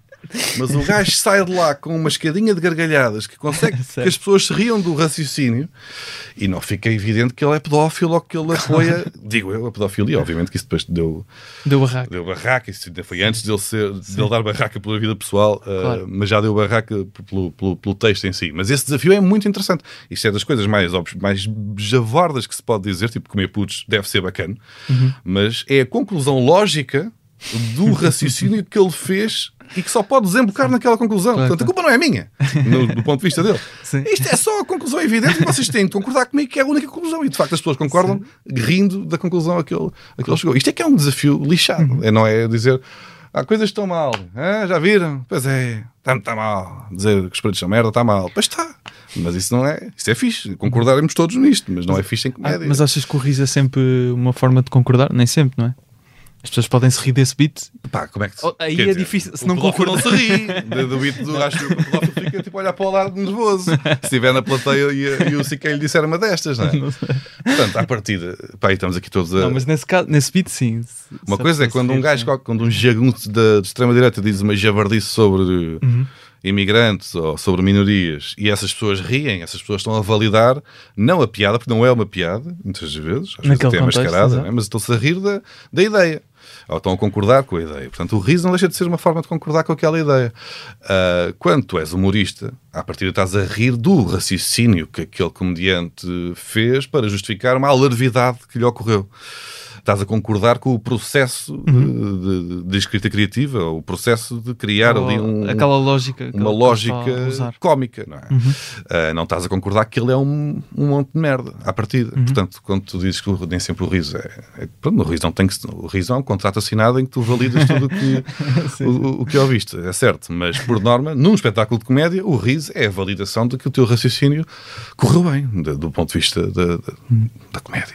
Mas há, parece-me a mim que às vezes, por exemplo, o espetáculo do Chapéu, eh, este último, não sei se viste, chegaste a ver, foi bastante polémico também por algumas razões, mas eu acho que há ali momentos em que o público lá presente pode rir, lá está, na, naquela premissa, quando ele dá uma premissa para muitas vezes chocar, o público pode rir e a partir dali naquele momento ainda não está a concordar porque ainda não percebeu se calhar a lógica, não é? Eh, há, Mas tu desconfias ou não? Não desconfias Sim. que ele vai ser um otário, não, claro, claro que sim. Portanto, Mas, por exemplo, é- aí no Sol do Chapéu, hum, tens lá aquele momento final de Pá, depois, depois ali eu, eu tenho algumas dificuldades com aquilo porque eu acho que há ali um momento em que ele está muito a falar a sério. Não Uhum. tenho dúvidas que. Depois ele conta aquela história da, da amiga que Uhum. morreu, não é? Um, e quando ele diz, por exemplo, que é o. A expressão é turf, não é? Acho que é. Ele dizer aquilo assim, se depois não justificar com piada, como eu acho que não aconteceu, Uhum. É arriscado. é arriscado, não é? É, essa, é. essa parte é um bocado dar a. Mas por isso é que é um desafio. Sim, é isso, é um bocado dar a, a meter-se no buraco e depois não conseguir escavar para cima. Sim, pode Foi- acontecer. a achas que foi isso que aconteceu aí no- nesse caso do chapéu ou não vês isso dessa forma? Ah, pá, já tinha, tinha que ver outra vez. Uhum. Já vi logo quando saiu. Ah, mas lembro-me que no final, enquanto exercício de comédia, gostei muito. Lá Gostaste? está. Porque o gajo, em termos de enfiar-se em buracos, é o campeão. Sim, sim, sim. Nesse aspecto. Ou seja, eh, se calhar é como veres um alpinista eh, a subir o Everest sem máscara e, e sem t-shirt. Claro. Eh, e tu ficas a dizer, não fazia. Mas se calhar por isso é que tu és melhor que eu, estás a ver? Consegues jogar um jogo de equilíbrios e de. E a, pá, lá está, arriscou como poucos arriscam, uh, falar de temas que são, que são lixados e que ele sabe que lhe podem criar, causar muitos, muitos dissabores. Ou seja, do ponto de vista da- da- do stand-up em si, da, da, da arte stand-up, Claro, claro. Acho que foi um excelente trabalho. Não tem- e depois não tens de concordar com tudo a 100% Não, para claro não, achar claro que que, que ele fez um excelente trabalho do ponto de vista Claro. de- do stand-up, como, como, como eu adoro o CK, e não é por ele ser um, pelos vistos, uma pessoa esquisita na Uhum. Sim, vida sim, privada sim, que deixes de gostar do gajo. é. Vou vê-lo agora, quando ele vier cá outra vez. Passando aqui para o teu, eh, já, já, já estamos a desviar a conversa um bocado para outros comediantes do mesmo nível. Atenção. Claro que sim. Eh, tu começas no stand-up com, com 27 anos. Achas que é mais fácil começar na comédia quando se é mais novo, por ter se calhar algum tipo de inconsciência, ou por outro lado, começar já com essa idade, se calhar dá-te alguma, alguma não é experiência, porque não, ainda não tinhas feito, mas se calhar Maturidade, talvez. talvez maturidade, sim. Sim, pá, se eu tivesse começado com, com 14 anos, ou 16 ou 20, teria uma quantidade de par- parvoíce dita que estaria agora, eh, e tenho a mesma, mas assim, poupei, se calhar, se tivesse começado aos 20, poupei 7 anos de, de vergonhas ou de embaraços potenciais que estariam agora aí disponíveis. Na... Eu tive sorte aí também porque eu não tive, não tinha redes sociais quando era miúdo, não é? Apesar de tudo, eu estou com 36 e nota-se bastante, são 10 anos de diferença para alguém que tenha, lá está, 26 agora. Um gajo com 26 anos já viveu a vida quase toda adulta, adulta e final da adolescência ou adolescência, eh, toda em redes sociais, já com YouTubes e, e Facebooks. Eu não. Ou seja, eu não tinha sequer essa forma de começar a fazer comédia, mesmo que quisesse e não queria. Ahm, mais cedo, não tinha muitas hipóteses. Mas se tivesse tido, mais certo era ter-me embaraçado fortemente. ah, e tive então essa sorte de só ter ganho coragem para fazer stand-up a primeira vez aos 27 anos, quando, numa altura em que já tinha. Epá, não tinha muita. Não é maturidade. Mais do que se teria que se tivesse 17, estás a perceber? Claro. Uh, a desvantagem é que perdes de facto tempo. Ou seja, passado 10 anos dos 27, tens 37 e já és de repente uma pessoa de meia idade, estás a ver? Já. Mas, mas Em- ao passo que se calhar o Manuel Cardoso, que tem menos 9 anos que eu, está numa fase da, da carreira, se calhar, eh, digamos, semelhante em termos de evolução de percurso, já testou várias, vários estilos, já brincou, já escreveu para ali, já homem fez- que mais trabalha em Portugal neste momento. Bem possível, bem possível. Uh, Rádio, ele vai ter um crónicas, burnoutinho em breve. televisão, e é bem televisão. Uh, podcast. mas é um gajo que agora tem, se calhar, tem 28, ou que é, não, tem, tem 27, e lá está, tem, só daqui a 10 é que vai ter a, minha, a idade que eu vou fazer a seguir, e vai ter tempo para fazer muito mais coisas, já, já, já amadureceu enquanto trabalhava, estás a ver? É o learning on the job, mais ou menos. Sim, sim, sim. Enquanto eu já comecei mais tarde e perdi esse tempo, se calhar, lá está, daqui a 10 anos tenho 46, quer dizer, estou morto. Já. Enquanto o Manel tem mais 20 anos para ter a idade que eu tenho. Ou seja, por um lado, preferia ter começado mais cedo para cometer erros mais depressa e encontrar, se calhar, um- uma forma de viver da comédia mais cedo e agora já está, se calhar, noutra fase. Como estavas a dizer, acabas por ter coisas que te arrependes, não é arrependes, ou que se calhar já não- Teria muito mais, teria muito mais. terias, achas que terias muito mais, ou achas que há sempre ali um espaço de tempo em que, independentemente do que fizeres, vais, depois mais tarde vais olhar para aquilo e vais sempre achar, isto Não, é um bocado. Sim, isso tudo, não é? Eu olho para o último relatório e já acho, já acho esquisito. Pá, não, mas isso é. pá, Claro. a autoanálise é sempre uma coisa dolorosa. Um, mas, mas ajudou-me, apesar de tudo, começar. Pá, eu comecei a fazer stand-up aos 27, mas eu não tinha nenhuma expressão até, aos, até meia dúzia de anos, ou menos de meia dúzia de anos. Ou seja, só comecei a ter um mínimo de expressão uh, digamos, entre aspas, nacional, uh, quando já com aí sim um grau de maturidade maior. Há muitas coisas que se calhar mesmo que eu comecei a fazer aos 27, que hoje em dia acho que se eu tivesse acesso a elas, uh, olhando para trás, acharia descabidas ou infantis ou, Claro. ou parvas ou más no geral. Uh, e como eu também não, não, não, não pus muita coisa na, na internet na altura, acabo por, por ter tido sorte nesse aspecto. Defendi-me mais ou menos. Bem, agora, mesmo assim, tento pôr o mínimo possível, faço um vídeo por mês e E está. e tá bom. E está bom. Isto é uma coisa que eu, nem- que eu não sabia, eh, mas reparei, entretanto, tu foste atuar à Zambuja. É, é verdade. Eu estava lá porque resido Uhum. na vila de Zambuja. Ahm, Onde eu fiz um daqueles beats inacreditáveis. Não sei, Ah. porque eu estava meio desatento, sabes? Nesse dia estava. Ah, ok, fixe. Mas já não sei. Ainda bem que estavas lá. Eh, Ainda bem que foste. porque Estava a ajudar, estava a ajudar a Uhum. não, trabalhar. não. não, mas eu acho, que, eu acho que não fizeste esse. Eu acho que não fizeste esse. Ah, então fiz beats Não, de média aliás, qualidade. não, não, desculpa. Fiz a os maus beats. A, histó- agora, a é história inacreditável, mas que são muito bons também, claro. Claro que sim. A história inacreditável fizeste, sim, sim. A abrir, fizeste a abrir. Ah, já sei qual é. Tá bem. Pronto, agora já sabes. Não é? Não estava a ver qual era para cá. É inacreditável, não é? É bastante, é bastante. É bastante inacreditável. Pronto, sim, Pronto. não, sem dizer, já. Sem dizer, é inacreditável. Ahm, mas tu mostras, tu, pelo que estive a ouvir em algumas, alguns podcasts a que foste, tens muitos nervos a ir a palco. Notei um bocadinho, né, como estava a dizer, nessa data das estás Uhum. meio. Mas estavas muito parado até, não estavas assim. Mas estás a sofrer por dentro. É eu fico tenso. Epá, quando eu estou Mas, muito mas tenso. sabes que isso não se nota em palco. Porque eu, Pá, se não mas me dissesse isso, eu diria que tá, és das pessoas mais confiantes em palco. Epá, o artista é um fingidor. não é? Já dizia outros. Sim, Fer- Fernando Pessoa dizia, não? Fingimento poético. Uh, epá, e é, é isso, na verdade é isso. Eu sou das pessoas que mais sofre antes de subir a palco, já atuei com todas as pessoas do meio, Pois. e a única pessoa que fica pior que eu é precisamente Pedro Durão. E eu gosto muito de atuar com ele porque ele faz-me sentir confortável antes de subirmos a palco. porque ele é a única pessoa, se eu estou a derreter de nervos e de tensão e de desconforto, Ele está. ele já é uma poça. Ele já é uma poça e eu fico. És pior. Nice. E isso ajuda-me. Portanto, gosto do Pedro por causa disso ainda mais. Mas tens noção então que em palco nota-se muito pouco? Epá, Ou- Não tenho essa. Ou melhor, tenho noção porque me dizem, mas não, não é um esforço. Ou melhor, é, é, é obviamente um Mas, esforço. mas aconteceu eu ou faço. foi uma coisa também, de alguma forma foste treinando-te para isso? Não dá bem para treinar, já é para. fa- Faço tantas vezes que É isso, acontece. acaba por. eh, Claro. É um treino invisível, ou, ou não propositado, não é? É. Mas a, a primeira vez que eu fiz foi com, com 27 anos, eu dormi mal duas semanas, quase a vomitar, pá, atuar 5 minutos a abrir para quatro desconhecidos, eh, para, para atuar para 12 pessoas no Teatro da Mala Aposta. E, e passei mal, e passei mal, e, e antes de entrar em palco ia vomitando várias vezes. eh, Já não é tão grave assim? Ou- Agora só é grave assim muito pontualmente. É sempre grave ainda, continua. Ok. Eu já estou tenso para, para a tour. Que em- Falta- começa em um janeiro. Já estou muito tenso, já ainda dormi mal. Ah, e quando, se- quando se aproximar, meu Deus.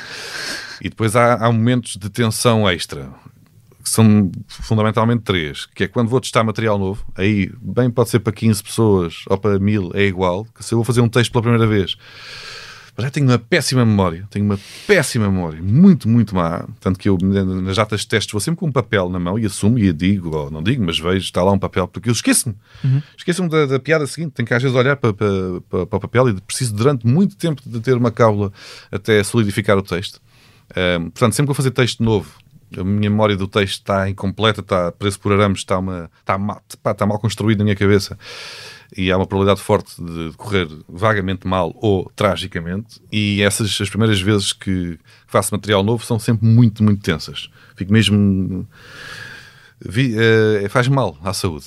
É, é mesmo é uma coisa que não é, não é fixe. Depois são estreias de, de espetáculo a solo, mesmo que, que o texto já esteja mais ou menos. A estreia, eu lembro-me da estreia do, do, do último, as duas estreias, no fundo. O primeiro solo que eu fiz não teve repercussão mediática nenhuma, eu só, só fiz três datas pequenas, mas foram dos piores dias em termos de, de ansiedade, de medo e de vontade que, se, se por acaso viesse um tsunami e rebentasse com Lisboa, era o melhor que me faziam, porque assim já não te escusava de ir a palco foram as estreias do meu espetáculo, dos dois espetáculos, dos dois solos, foram os piores dias da minha vida. E, depois só, só assim, algum de uma dimensão específica, que eu imagino que vai acontecer no Coliseu, por exemplo, ou como aconteceu no, no último Sol, que eu fiz o maior espetáculo que na altura foi o do Tivoli, e foi no dia que eu fazia anos. E era uma data que ia, é pá, depois também família e amigos, e é uma Mais pressão. coisa. Pá, e também passei mal, e fiquei branco e estava estava mesmo. hum, não era bom, não é bom para a minha saúde, literalmente.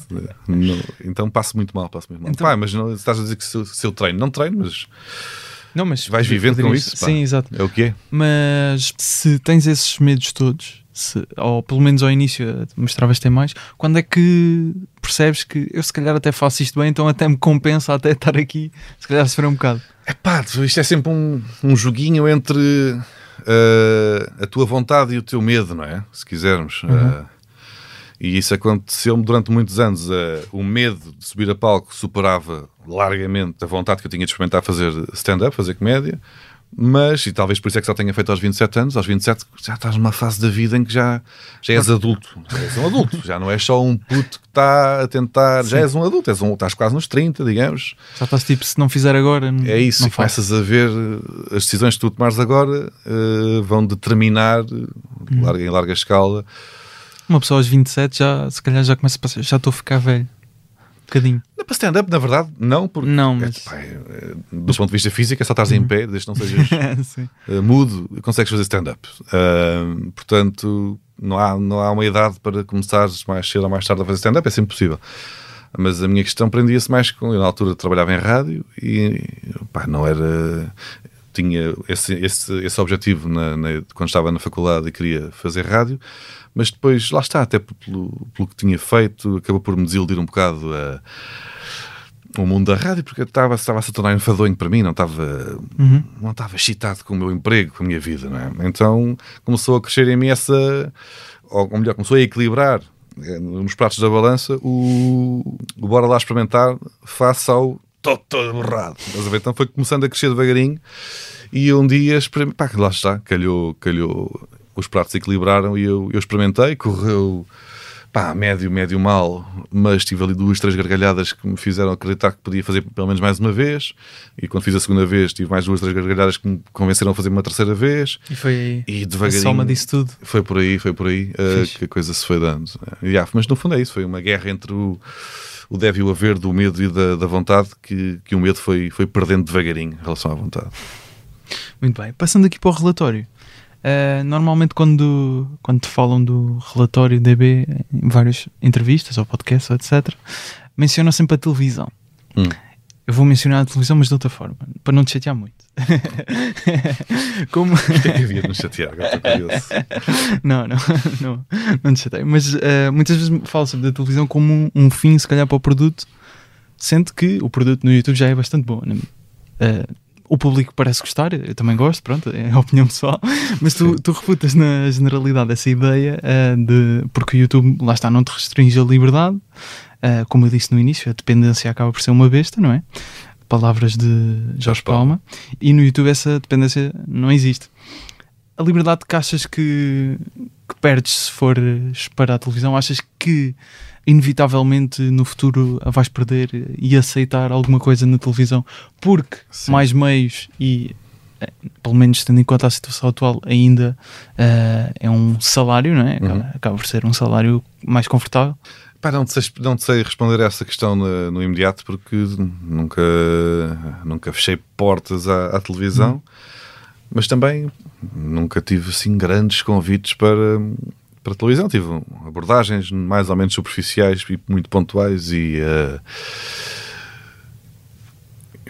pronto, nada de muito Sim, sim, sim. sério ou de, para, para coisa. Ahm, Mas sim. eu, na- o facto de. Para já na televisão não consegues fazer nada uma vez por mês. Não, há, não é assim que funciona uh, a televisão. Só se teria que arranjar aí uma. Se calhar, quer dizer, se o Ricardo quiser fazer uma vez por mês, faz. Não é? O Bruno Nogueira, se quiser fazer o que quiser, pronto, faz. Mas tens muito poucas pessoas que conseguem impor um, um conteúdo seu, sem amarras, sem restrições, sem produto-chave na mão, tipo, nem me chateis, nem me ligas. Eu, quando tiver feito, entrego-te e tu pões na tua televisão, está bem? Era- Isso é o ideal para quem, para Claro. quem faz. Olha, o Sica também tinha essa, né? com, a- com a HBO, quando fez a série, não lhes disse nada sobre o que era, disse, depois metem, quando eu, quando eu acabar. O Louis É o Louis, yeah. era, era na, na FX, acho. Acho Era? que não era HBO. Era, não é? Era? Ok. Mas, Seja como for, o gajo tinha Sim, esse sim, contrato exato, com exato. eles, que eu já sou quem sou, portanto, eu Sim, claro, faço, vou escrever e vou fazer. E depois vocês põem. E eles, o quê? Escala-te. Metes o que eu te mandar. E, e Estás a isso ver? que queres. E pá, estando aqui, é giro. Já estás num, já estás num patamar em que te permites eh, não perder eh, nenhum tipo de liberdade.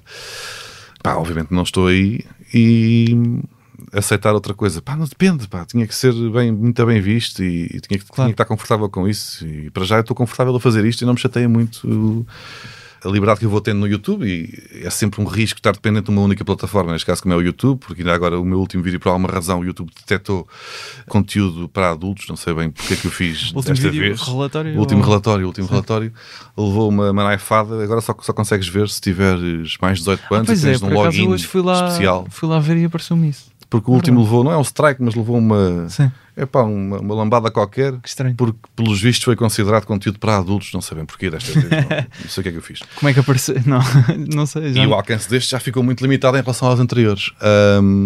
E isto é perigoso, não é? Porque se de repente o YouTube começa se lembra de. Pois, se o algoritmo do YouTube muda e começa a valorizar vídeos curtos, vamos supor, ah, estou entalado, já fui. é?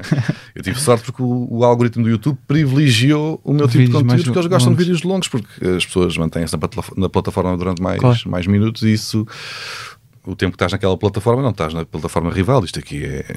É, é- é elementar, é? Então os gajos valorizam vídeos longos, o que acabou por beneficiar, beneficiar o o, meu, o meu conteúdo. Ah, portanto, eu não tenho muito interesse em abandonar o, o relatório, ahm, Mas achas que, por, por exemplo, a essa- menos que me farte e que queira fazer outras coisas, sim. achas que essa tipo de essa restrição de liberdade, que obviamente tem, tem que existir eh, em canais de televisão ou, ou é visível que exista, achas que muitas vezes também pode ser um bocado exagerada por parte dos artistas, não estando na, na posição de pá, depois vão-me cortar isto, vão-me cortar aquilo, vão-me cortar aquilo.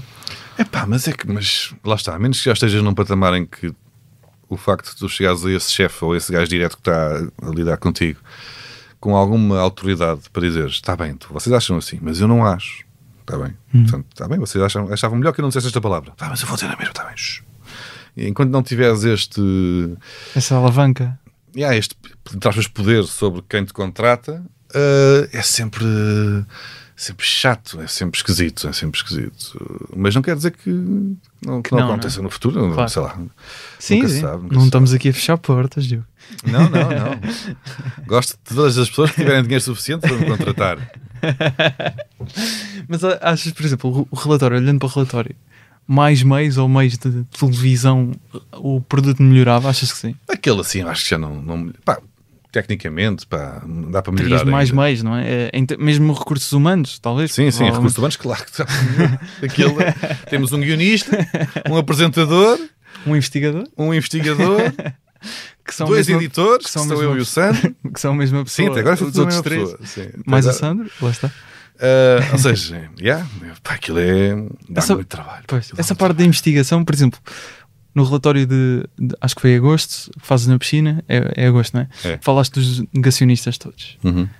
Tu tinhas que ver, na boa, lives de 3 horas para encontrar 10 segundos, Sim, muitas sim. vezes. Que foi É uma coisa até caótico. falámos há uns episódios com o Gregório do Vivia que ele estava a dizer que é- tem que mexer em lixo. É, no programa dele, ele tem uma É é. equipa, não é? Que faz isso, jornalista. Pois. Tu, da- isso é muito chato para ti fazer esse trabalho ou até dá algum prazer porque estás ali a, a ter uma noção de que forma é que consegues logo estruturar o guião também, não é? Sim, é Em primeira mão. Às vezes tu não tens bem nada, nem sequer tens um tema escolhido. E eu às vezes só, só escolho o tema consoante uma pesquisa que faço e que descubro uma coisa qualquer que me abre portas para outra coisa qualquer e de repente já tenho um, dois, três links com vários trailers e percebo, pronto, ok. E já está, já não Já é, está um caminho. Já está um caminho, vai ser este o tema deste mês, já se percebeu, ok, bacana. Ah, mas depois é isso, às vezes é perder horas. Tu estás a fazer trabalho de jornalista, sendo que saíste do jornalismo. sim, sim. Fui para, fui para o jornalismo por comédia e agora vou para a comédia ser- fazer trabalho de pesquisa chata, como se tivesse uma relação, não é? Sim, não deixa de ser irónico. Irónico. Mas já, às vezes estou. Aliás, às vezes não, todos os meses estou horas e horas, dias e dias. Às, às vezes eu não escrevo te- linhas de texto durante dois, três dias, estou só a ouvir coisas. Nós estamos dia 20 a gravar. Sim. O que é que já tens do relatório que assim dizer? Epá, não tenho nada. De formas gerais, nada? Não tenho nada. Dezembro ainda por cima é um mês ainda mais caótico do que é habitual. Mas já porque tive a série que me Exatamente. consumiu até, até o último dia. Foi lançado o último episódio dia 16 de dezembro. Até aí não, não, não peguei nada, obviamente, do relatório. Depois, eu todos os anos faço um vídeo no dia 1 de janeiro sobre o, vais também o ano que Foi faz há 20, 20 anos. anos. Neste caso será 2002, foi há 20 anos e estou a trabalhar nesse vídeo agora. Ahm, isso também implica uma pesquisa do caraças e uma pesquisa difícil, porque Quantas horas é que estás a dormir? ah, pá, vou, vou dormindo, pá. Não faço mais nada, eu só dormir trabalho, porque abdico da vida social. Ah, mas dormir também tenho que dormir, porque senão fico. Pois. Não consigo trabalhar. Sou daquelas pessoas que se não dormir não serve para nada. Sou, sou um tolo. Ah, e fico logo cheio de, cheio de, de, de- de feitio. alergias e Ah, não não. sei o que. Se eu dormir mal duas, três noites, fico logo todo, todo espirrão e cheio de alergias. O meu corpo é um burro, não se aguenta. É fraco, é fraco. Não consigo. Se eu passo uma direta a seguir, não consigo fazer nada, nada, nada. E estou uma semana a recuperar, pá, estou acabado. Ahm, mas yeah, isso é um trabalho chato estes dos 20 anos porque não há. Às vezes queres uma notícia sobre o que aconteceu em 2002, em março, como é que agora vais ao, ao telejornal procurar? Não consegues, não consegues encontrar os vídeos como Claro. coisas que aconteceram há uma semana, estão todas fresquinhas nas pesquisas. Pesquisas, vais ao site da CNN, da SIC, Tens que ir muito mais tempo a, a procurar. estás ali a picar, tipo, é um trabalho de mineiro, assim, sim, sim, que é muito complicado. Pá, às vezes para arranjar coisas que nem te lembras bem, ou Claro. Pronto, há coisas que tu te lembras, já dois, em 2002 eh, já tenho os tópicos todos do que aconteceu. Tinha 4 anos. Pois, já tinha 17, ainda me lembro de 2010. Mas, ahm, mas depois, encontrar, imagina, eu sei que o Jardel foi o melhor marcador do campeonato, agora deixa-me encontrar declarações do Jardel 2002. Pô, estás a ver a trabalhar que vai Sim, ser, sim. tipo, não, está, É a não foi a semana passada, claro, é claro. mesmo estar ali de trabalho Sim, a- à procura do diamante. Pá, é, muito, é muito duro, dá muito trabalho Pois. também esse vídeo. Portanto, agora estou preocupado com esse. Quando acabar esse, logo penso no relatório e não sei ainda. Entretanto, tem que acabar o solo também. eh, testar, testar o solo algumas vezes antes Portanto, de. em princípio, até metade do ano de 2022 vai ser só trabalhinho, trabalhinho, trabalhinho. Ah, já é, portanto, sim. Já é, mas Já é. mais ainda, não é? Sim, sim. Agora fiquei com pena por ti, sabes? não é sim. pena, atenção, estás a fazer coisas fixes, atenção, não é pena. Não, eu mas- divirto-me, estás a perceber? Exato, Mas às vezes, já, a vida pessoal eh, é fica um bocado condicionada. Um bocado, não muito. Normalmente, quando estás a fazer essa investigação para, para o relatório, que tipo de momentos é que é que costumas achar interessante? Obviamente que às vezes são pérolas, não é? De Hum. Passar o vídeo já tem muita piada. Passar o quê? Passar o vídeo, às Ah, vezes sim, encontras sim, assim sim, um vídeo, eh, a parte, aqueles de 10 segundos já tem muita piada em si. Mas eu acho que muitas vezes também hum, acho que tem, parece-me a mim que tens esse cuidado de muitas vezes não ser só engraçado o vídeo e teres piadas relacionadas com isso, ou seja, o texto é que ali tem essencialmente a, a grande piada do relatório. Hum, portanto, que tipo de momentos é que às vezes olhas para aquilo e é pá, este momento vai resultar bem? É difícil de. Epá, não é muito difícil, na verdade. Há momentos que são evidentes que Sim. quando acontece qualquer coisa. eu- Este mês, por acaso, não tinha qu- quase nada apontado ainda. O que eu normalmente faço, tiro prints às notícias que me, que, que me podem dar jeito e depois no final do mês vejo o que é que tenho na pasta dos prints do telemóvel e começo a correr os temas por ali fora. Ah, mas às vezes, claro que tens, tens, tens frases pontuais que Mas te chamam logo, momentos caricatos para que, que, que em si resultam e tu tens que ir apontando, senão eu esqueço-me também no final do mês. A ideia também sempre foi essa, era resumir o mês, porque à velocidade que as coisas hoje em dia se, se dão e acontecem, tu não te lembras de coisas que foram há três semanas. Mas esse tipo de investigação que tiveste de fazer, por exemplo, nesse episódio dos negacionistas, é, ocorre todos os meses ou aquele em específico também foi muito mais do que os outros? Depende do, do tema. Eh, eu também não tenho bem regras, não tenho, não, não, Claro. É, isso é uma coisa que eu gosto e que lá está, que se calhar na televisão não, não tinha, não conseguiria ser assim tão um espírito tão desorganizado como sou. E como eu sou muito desorganizado, então às vezes estou mais dependente daquilo que o universo me tira eh, do que uma estrutura que eu, que eu, que eu faça. Tanto que a estrutura do relatório já, foi, já mudou ao longo do tempo. Há rubricas que aparecem e desaparecem, consoante dê jeito, simplesmente. Uma das rubricas relacionadas com este edifício, eh, com este logo. Ah, O primeiro, estavas na dúvida. Isto é do da SIC. é do- estamos, estamos na SIC, estamos. Sacanas, pá. Ah, é a SIC. E essa não vai parar, pá. avisar. Ahm, ah, O que é que eu estava a dizer? Perdi-me. Desculpa. Olha, eu também. Sabes que eu sou muito bom a fazer isto, então. Perco-me muito. Ah, mas estavas a falar de que a estrutura do relatório foi mudando. É, vai mudando consoante aquilo que me dê jeito, pá. Não tenho, não tenho bem regras, portanto, eh, às vezes já há temas que me podem exigir uma, um trabalho de pesquisa enorme à procura de pequenas pérolas, e no caso dos negacionistas é, é deixá-los falar, é? É- Às vezes é isso, é estar a ouvir. O outro que diz que faz clisteres de, de pimenta. Eu até estive a Isto considerar. é divertido, deixa eu tenho que usar isto. Não, é? eu não tenho culpa, não, mas metem-me isto à frente. O gajo tem, que- tem que usar. É. Pois, Há coisas inevitáveis, não é? Sim. Eu até estive a considerar ver um live de um negacionista. ah, não sei se viste isso.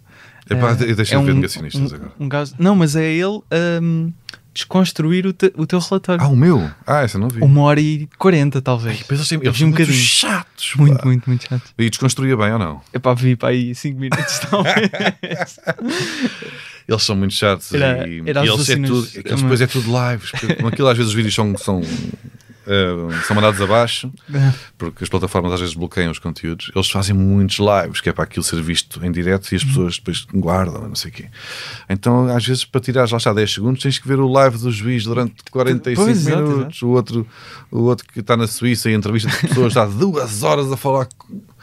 E às vezes, pá, esse aí foi, foi dramático. Tive, Tiveste reações de, deles? pá, mais ou menos nas, nas mensagens, mas não, não, não, não, não, não- Nada. Não, assim, de agressivo, de agressivo, nem por isso, na verdade. Pensei que fosse pior. Pensei que fosse, se houve um ou outro que me convidou a ir lá ao programa dele para, para bater e que é, que é para ver que se tu na cara és assim. Da- daqueles que aparecem ou pessoas anónimas? Um era daqueles que eu falei dele, não sei, Ah, não ok. me lembro do nome dele agora, Sim. pá, era um qualquer daqueles Pois, que, da- entrevista da outros. casa Porque eles da entrevistam todos uns aos outros, que é engraçado, que dá um microclima. É um microcosmos muito específico em que eles são 12, mas vão todos aos programas uns dos outros e parece que de repente são ah, 15 lives por dia e eles são só 10, não sei como é que eles fazem aquilo.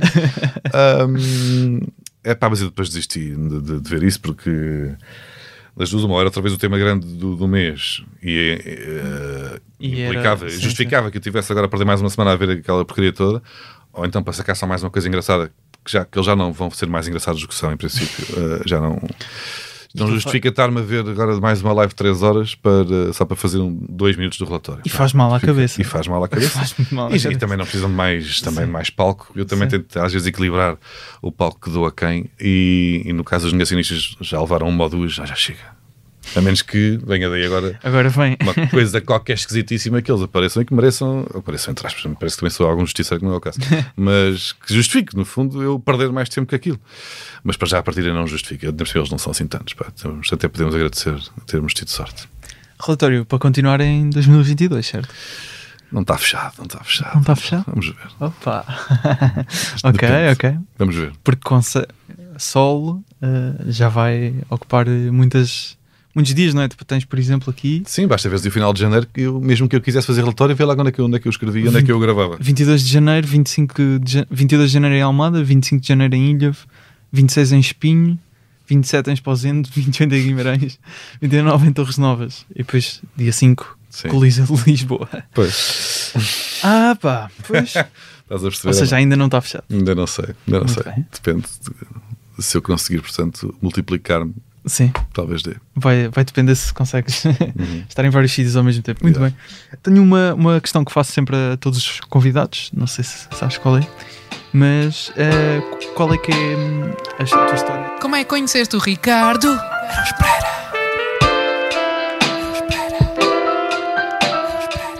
Ah, eu conheci o Ricardo Aruz Pereira em tronco nu.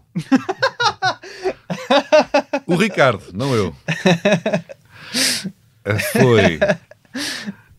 Epá, em 2018. Em 2018 nós fomos ah, numa ação para uma, para uma empresa ver os Jogos do Mundial. Estávamos a falar há bocado. Ah, foi em Olho que falámos disto ou não? Já não sei. Foi, foi, foi. ok.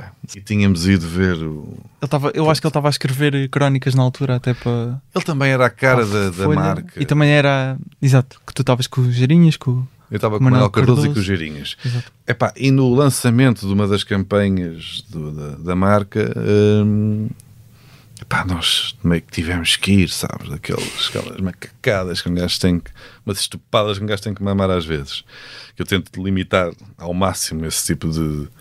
lá está, tudo tudo que implica fazer coisas que não apetece muito, eu tento diminuir ao máximo, mas pronto, na altura dava, teve que ser. E tínhamos que ir ao lançamento de uma campanha qualquer, aquilo era só mesmo para os, para, para os CEOs e para, para a empresa e pá, pá, pá.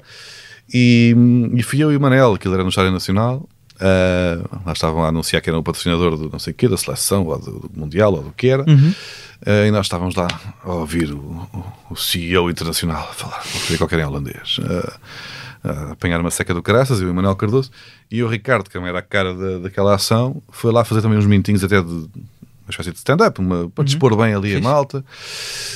Ah, eu acho que o Ricardo também, pá, não posso falar por ele, não é? estou aqui só a supor. No final de acabar aquela apresentação à, à imprensa e à comunicação e a, e, pronto, e a outros ah, meios institucionais, ahm, ficou também ali um bocado a olhar para os lados, meio atarantado. E pronto, talvez por não se identificar tanto com CEOs e mais com, com É mais comediantes, humorista. Capaz, sim. viu-nos numa das filas e veio ter connosco. Ele não nos conhecia, nunca tinha, nem a mim nem ao Manel. Tanto quanto sei, acho que foi aí que ele também conheceu o Manel. E de repente eu estou sentado na, numa, numa cadeirita, em frente ao pódio onde estava a falar não sei quem, e chega o Ricardo Luz Pereira e vem falar connosco. E apresen- apresenta-se, pronto. Não fosse o caso de nós não sabermos quem, quem é que estava ali a, a aproximar-se. E, epá, e cumprimentámos e conhecemos e depois pá, fugimos, é? Quando aquilo acabou, fugimos, fugimos os três para falar sobre coisas que não CEOs internacionais eh, falam numa, e mesmo fugir à imprensa, lá teve, deve ter falado para uma fama show qualquer, depois lá fugimos. E depois lá está, ele eh, foi, ia mudar, eh, foi lá para, para os bastidores onde ele estava e, e aí conversámos um bocadinho mais e foi aí que vi o, o tronco es- escultural de, de Ricardo Luz Pereira. Quando ele mudou de roupa, porque ele está, pronto, tem aquela postura mais formal quando faz formalices, ah, mas depois lá pôs uma roupa tranquilinha para ir, para ir à vida dele, sei lá, dar pontapés em Logo, pessoas. logo, ou o que é sim. fez. logo, esse nível de, logo esse nível de intimidade. Sim, ao Assim, fim de 3 então, minutos de não- conhecer Ricardo Luz Sim. Pereira, estávamos, estávamos, ele estava despido perante mim. Tu Eu continuaste, tu continuaste vestido. Eu continuei vestido. Ok, ok. Continuei vestido. Eu e Manuel Cardoso permanecemos vestidos. Sim. Tu escolheste Lenny Bruce para passarmos aqui, já vamos ouvir daqui a pouco. Uhum. Uh, Lenny Bruce, por, uh, porquê? É um, já- por- acho que até o, foi o Rui Cruz, talvez, curiosamente, Uhum. partilharam casa um, há uns anos, não é? Uh, acho que foi ele que, que falou do Lenny Bruce também. Uh, ou estou a confundir? Ele deve ter falado do Bill Hicks. Ah, pois estou a confundir. Sim, Mas é- são os dois mais ou menos ali. É de uma escola que, É de uma digamos, escola, não é? melhor, o Bill Hicks é de uma escola que, que vai beber a Lenny Bruce. Tu ainda ninguém falou de Lenny Bruce, pá. Não? Fixe? Não, ainda não. Chupem outros todos. Ah, yeah, porque o Lenny Bruce é um bocado, mesmo que para quem não, não sabe a fundo, pá, nem eu sei a fundo a vida ou a história, por causa ali a biografia dele e dá para ter, para ter um cheirinho, se bem que aquilo também é uma leitura meio complicada, às vezes o gajo pronto, tem, tem assim umas liberdades criativas na escrita, perde-se um bocado neste. Bom, não interessa. Ah, Mas, mas lê-se bem. Se bem que, bom, isto para dizer o quê?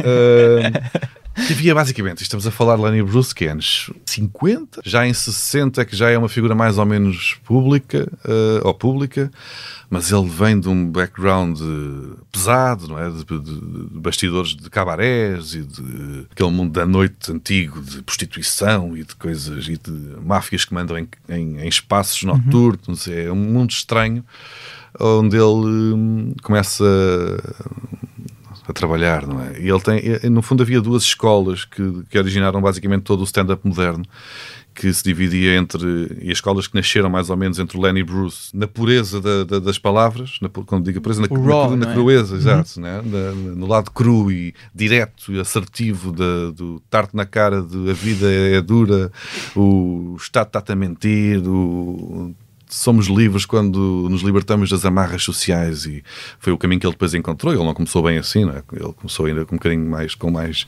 uma postura mais natural, mas depois encontrou na- na- nesta Vertente. Yeah, nesta vertente mais boémia, o seu, o seu real ser e o seu real lado, a sua real identidade artística, no fundo, como fez o, o Carlin, que, que vem a seguir eh, ao Lenny Bruce, que fez exatamente um percurso semelhante, começou também como um gajo engravatado ao de laço de cabaré e depois percebeu que não é nada disto que estamos aqui a, A fazer. a fazer o que é para isso vem a ser esta, deixa-me de ser real. E há essa escola, Lenny Bruce, que deu origem a Carlin, que deu origem a CK, se quisermos, o lado mais direto, mais cru e até mais negro, que consegues depois ir tirar daí piada ou fazer as pessoas rirem-se de coisas mais uh, duras de forma crua. E a escola Morte Sal, o gajo que até morreu há pouco tempo, que deu origem a, a Woody Allen, por exemplo, ou a gajos que eram menos. uh, lá está, menos crus, menos brutos, menos agressivos, menos Muito polidos. e eram mais polidos, mais intelectuais. No fundo, se quisermos, era essa a escola intelectual e a escola. hum, Crua. e a escola da rua, quase. Stand-up puro, entre aspas. Cru e direto, e a escola polida, inteligente, intelectual, com camadas de texto que deu origem a, eh, se calhar, a- não direi mais. pen- Yeah, não, não Estás um consigo, bocado no meio das duas, não? não consigo valorizar uma, uma em- em relação à outra, mas. Se, eu não estou em lado nenhum disso. Não, mas- dizer, o que seria. Mas, Não, mas dirias que mas respeito mais, apesar de tudo, a escola Lenny, Lenny Bruce. Carlin e, Uhum. digamos, esta, esta escadinha. Se calhar depois já é injusta a meio, mas pelo menos Lenny para Carlin é bastante evidente e depois mesmo o CK também, também Sim. tem, obviamente, gigantes referências de Carlin. Ah, e depois tens a outra, se calhar mais intelectual, que até por, até por isso se afastou mais do stand-up. O Woody Allen fez stand-up, O Woody Allen tinha histórias de stand-up muito fixe. exato, mas depois lá Sim, está. para- para como filmes e- mais claro, claro. intelectual, mais polido, foi mais para, portanto, Sim. para, para um contador de histórias que não Sim, sim, ah, a chapadona que é o stand-up, Claro. que é estar ali a dizer na cara das pessoas as cenas. Então tens essas duas, essas duas escolas, Lenny Bruce contra Mort Sal, que têm as duas eh, uma importância hum, fundamental em Uhum. tudo o que é mais ou menos feito em termos de stand-up e de comédia eh, hoje em dia. Ah, mas eu inclino mais sempre para. Para o lado de Lenny Bruce. Gosto mais de um gajo que consiga ganhar respeito sendo um javarde do que alguém que em si já é Boa pessoa. Boa pessoa. Sim, é o que se vende Boa como, pessoa, não que é? pinta. Acho, lá está porque é o tal efeito de enfiaste num buraco e saís de lá com.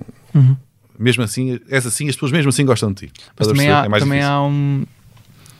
ah, não sei, eu não faço stand-up, não é? Mas, ah, como pessoa que vê, acho que deve ser também muito difícil fazer stand-up, por exemplo, sobre pássaros em gaiolas, como o Dimitri Martin, por exemplo. Sim, Que não Dimitri é, Martin não é é a o- escola morte sal. Sim, sim, claramente, claramente, claramente. Ou, ou um Mike Birbiglia, que é, Uhum, assim, é outro, um- exatamente. É outro, exatamente desse lado.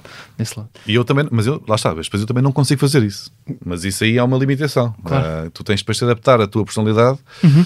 àquilo que tu consegues fazer. Não vale a pena eu estar a tentar fazer eh, essas piadas deadpan sobre gaiolas, porque Sim, não, vou, sim, não tenho, minha mente não Sim, funciona sim, sim. assim, não vai para ali, não arranjo um ângulo incrível como eles conseguem. É Mas uma eu, coisa que eu não... acho que és bastante polido na escrita. Desse, do- não é, não, mas quer dizer que o CK não seja. O Lenny, não é? E o Lenny Bruce Claro, claro, claro. era um orador inacreditável, tal como era o Carlin. Sim, sim, eles sim, não, não é por isso que eles não são polidos na escrita. Eles têm uma postura perante a, a atividade do stand-up eh, que é de serem muito crus e diretos. Mas, quer dizer, polido na escrita, o Carlin era dos mais polidos na escrita Uhum. Razão, eh, tens da história do stand-up. Não, não é a capacidade intelectual que subjaz à escrita, é a postura que, que tu apresentas depois em, ah, em palco, aquilo que tu escolheste ser, porque o Carlin, se quisesse, também era, também era polido, ou era mais, aliás, foi durante muito tempo, ah, antes de se descobrir artisticamente, ah, pronto, também naquele movimento contracultural dos anos 70 nos Estados Unidos. Não estou a dizer que um dos lados, uma das escolas, é mais inteligente que a outra, são simplesmente estilos e, Claro, e, e ângulos. Não? é? Exatamente. Batagas, muito obrigado por eh, teres vindo e Nada. boa sorte na tour. Processo, não se esqueçam, começa dia 22 de janeiro em Almada e já tem 20 datas.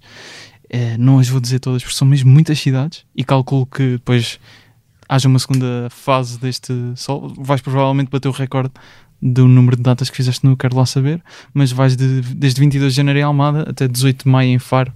Há muitas cidades aí pelo meio e mais a anunciar, de certeza. Uhum. Batagas, obrigado. Ok, obrigado. eu. What I got arrested for in San Francisco. San Francisco, I got arrested for. Uh, what I think we can hear that, Daddy. Um, I'm not going to repeat the word because I want to finish the gig here tonight. It's. Uh, uh, they said it was vernacular for a favorite homosexual practice, a ten-letter word. Uh, it's really chic. That's two four-letter words and a preposition. I can't. Uh, I wish I could tell you the word. It's um, starts with a C. Well, you know what the word is. Now it's weird how they manifested that word as homosexual, because I don't. That relates to any contemporary chick I know, or would know, or would love, or would marry. You know. And uh, now, when I took the bus, I finished the show. I said that word, you know, the 10 letter word.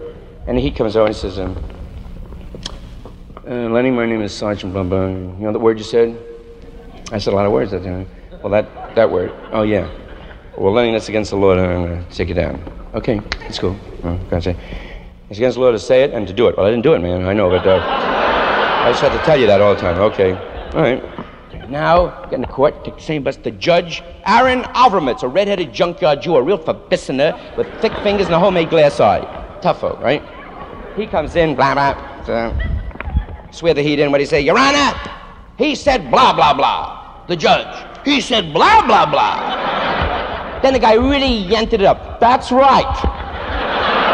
I hadn't believe it. There was a guy up on the stage in front of women and a mixed audience saying blah, blah, blah. The judge, "Well, this I never heard, blah, blah, blah.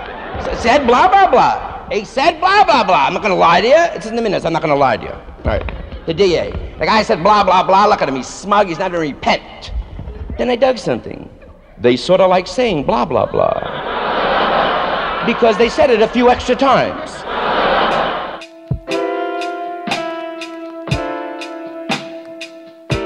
Podes acompanhar o Diogo Batáguas, basta procurar por Diogo Batáguas. Segue-nos também em humoraprimeiravista.podcast no Instagram e eu em Gustavo Rito Carvalho. A produção, edição, pós-produção de áudio e apresentação são feitas por mim.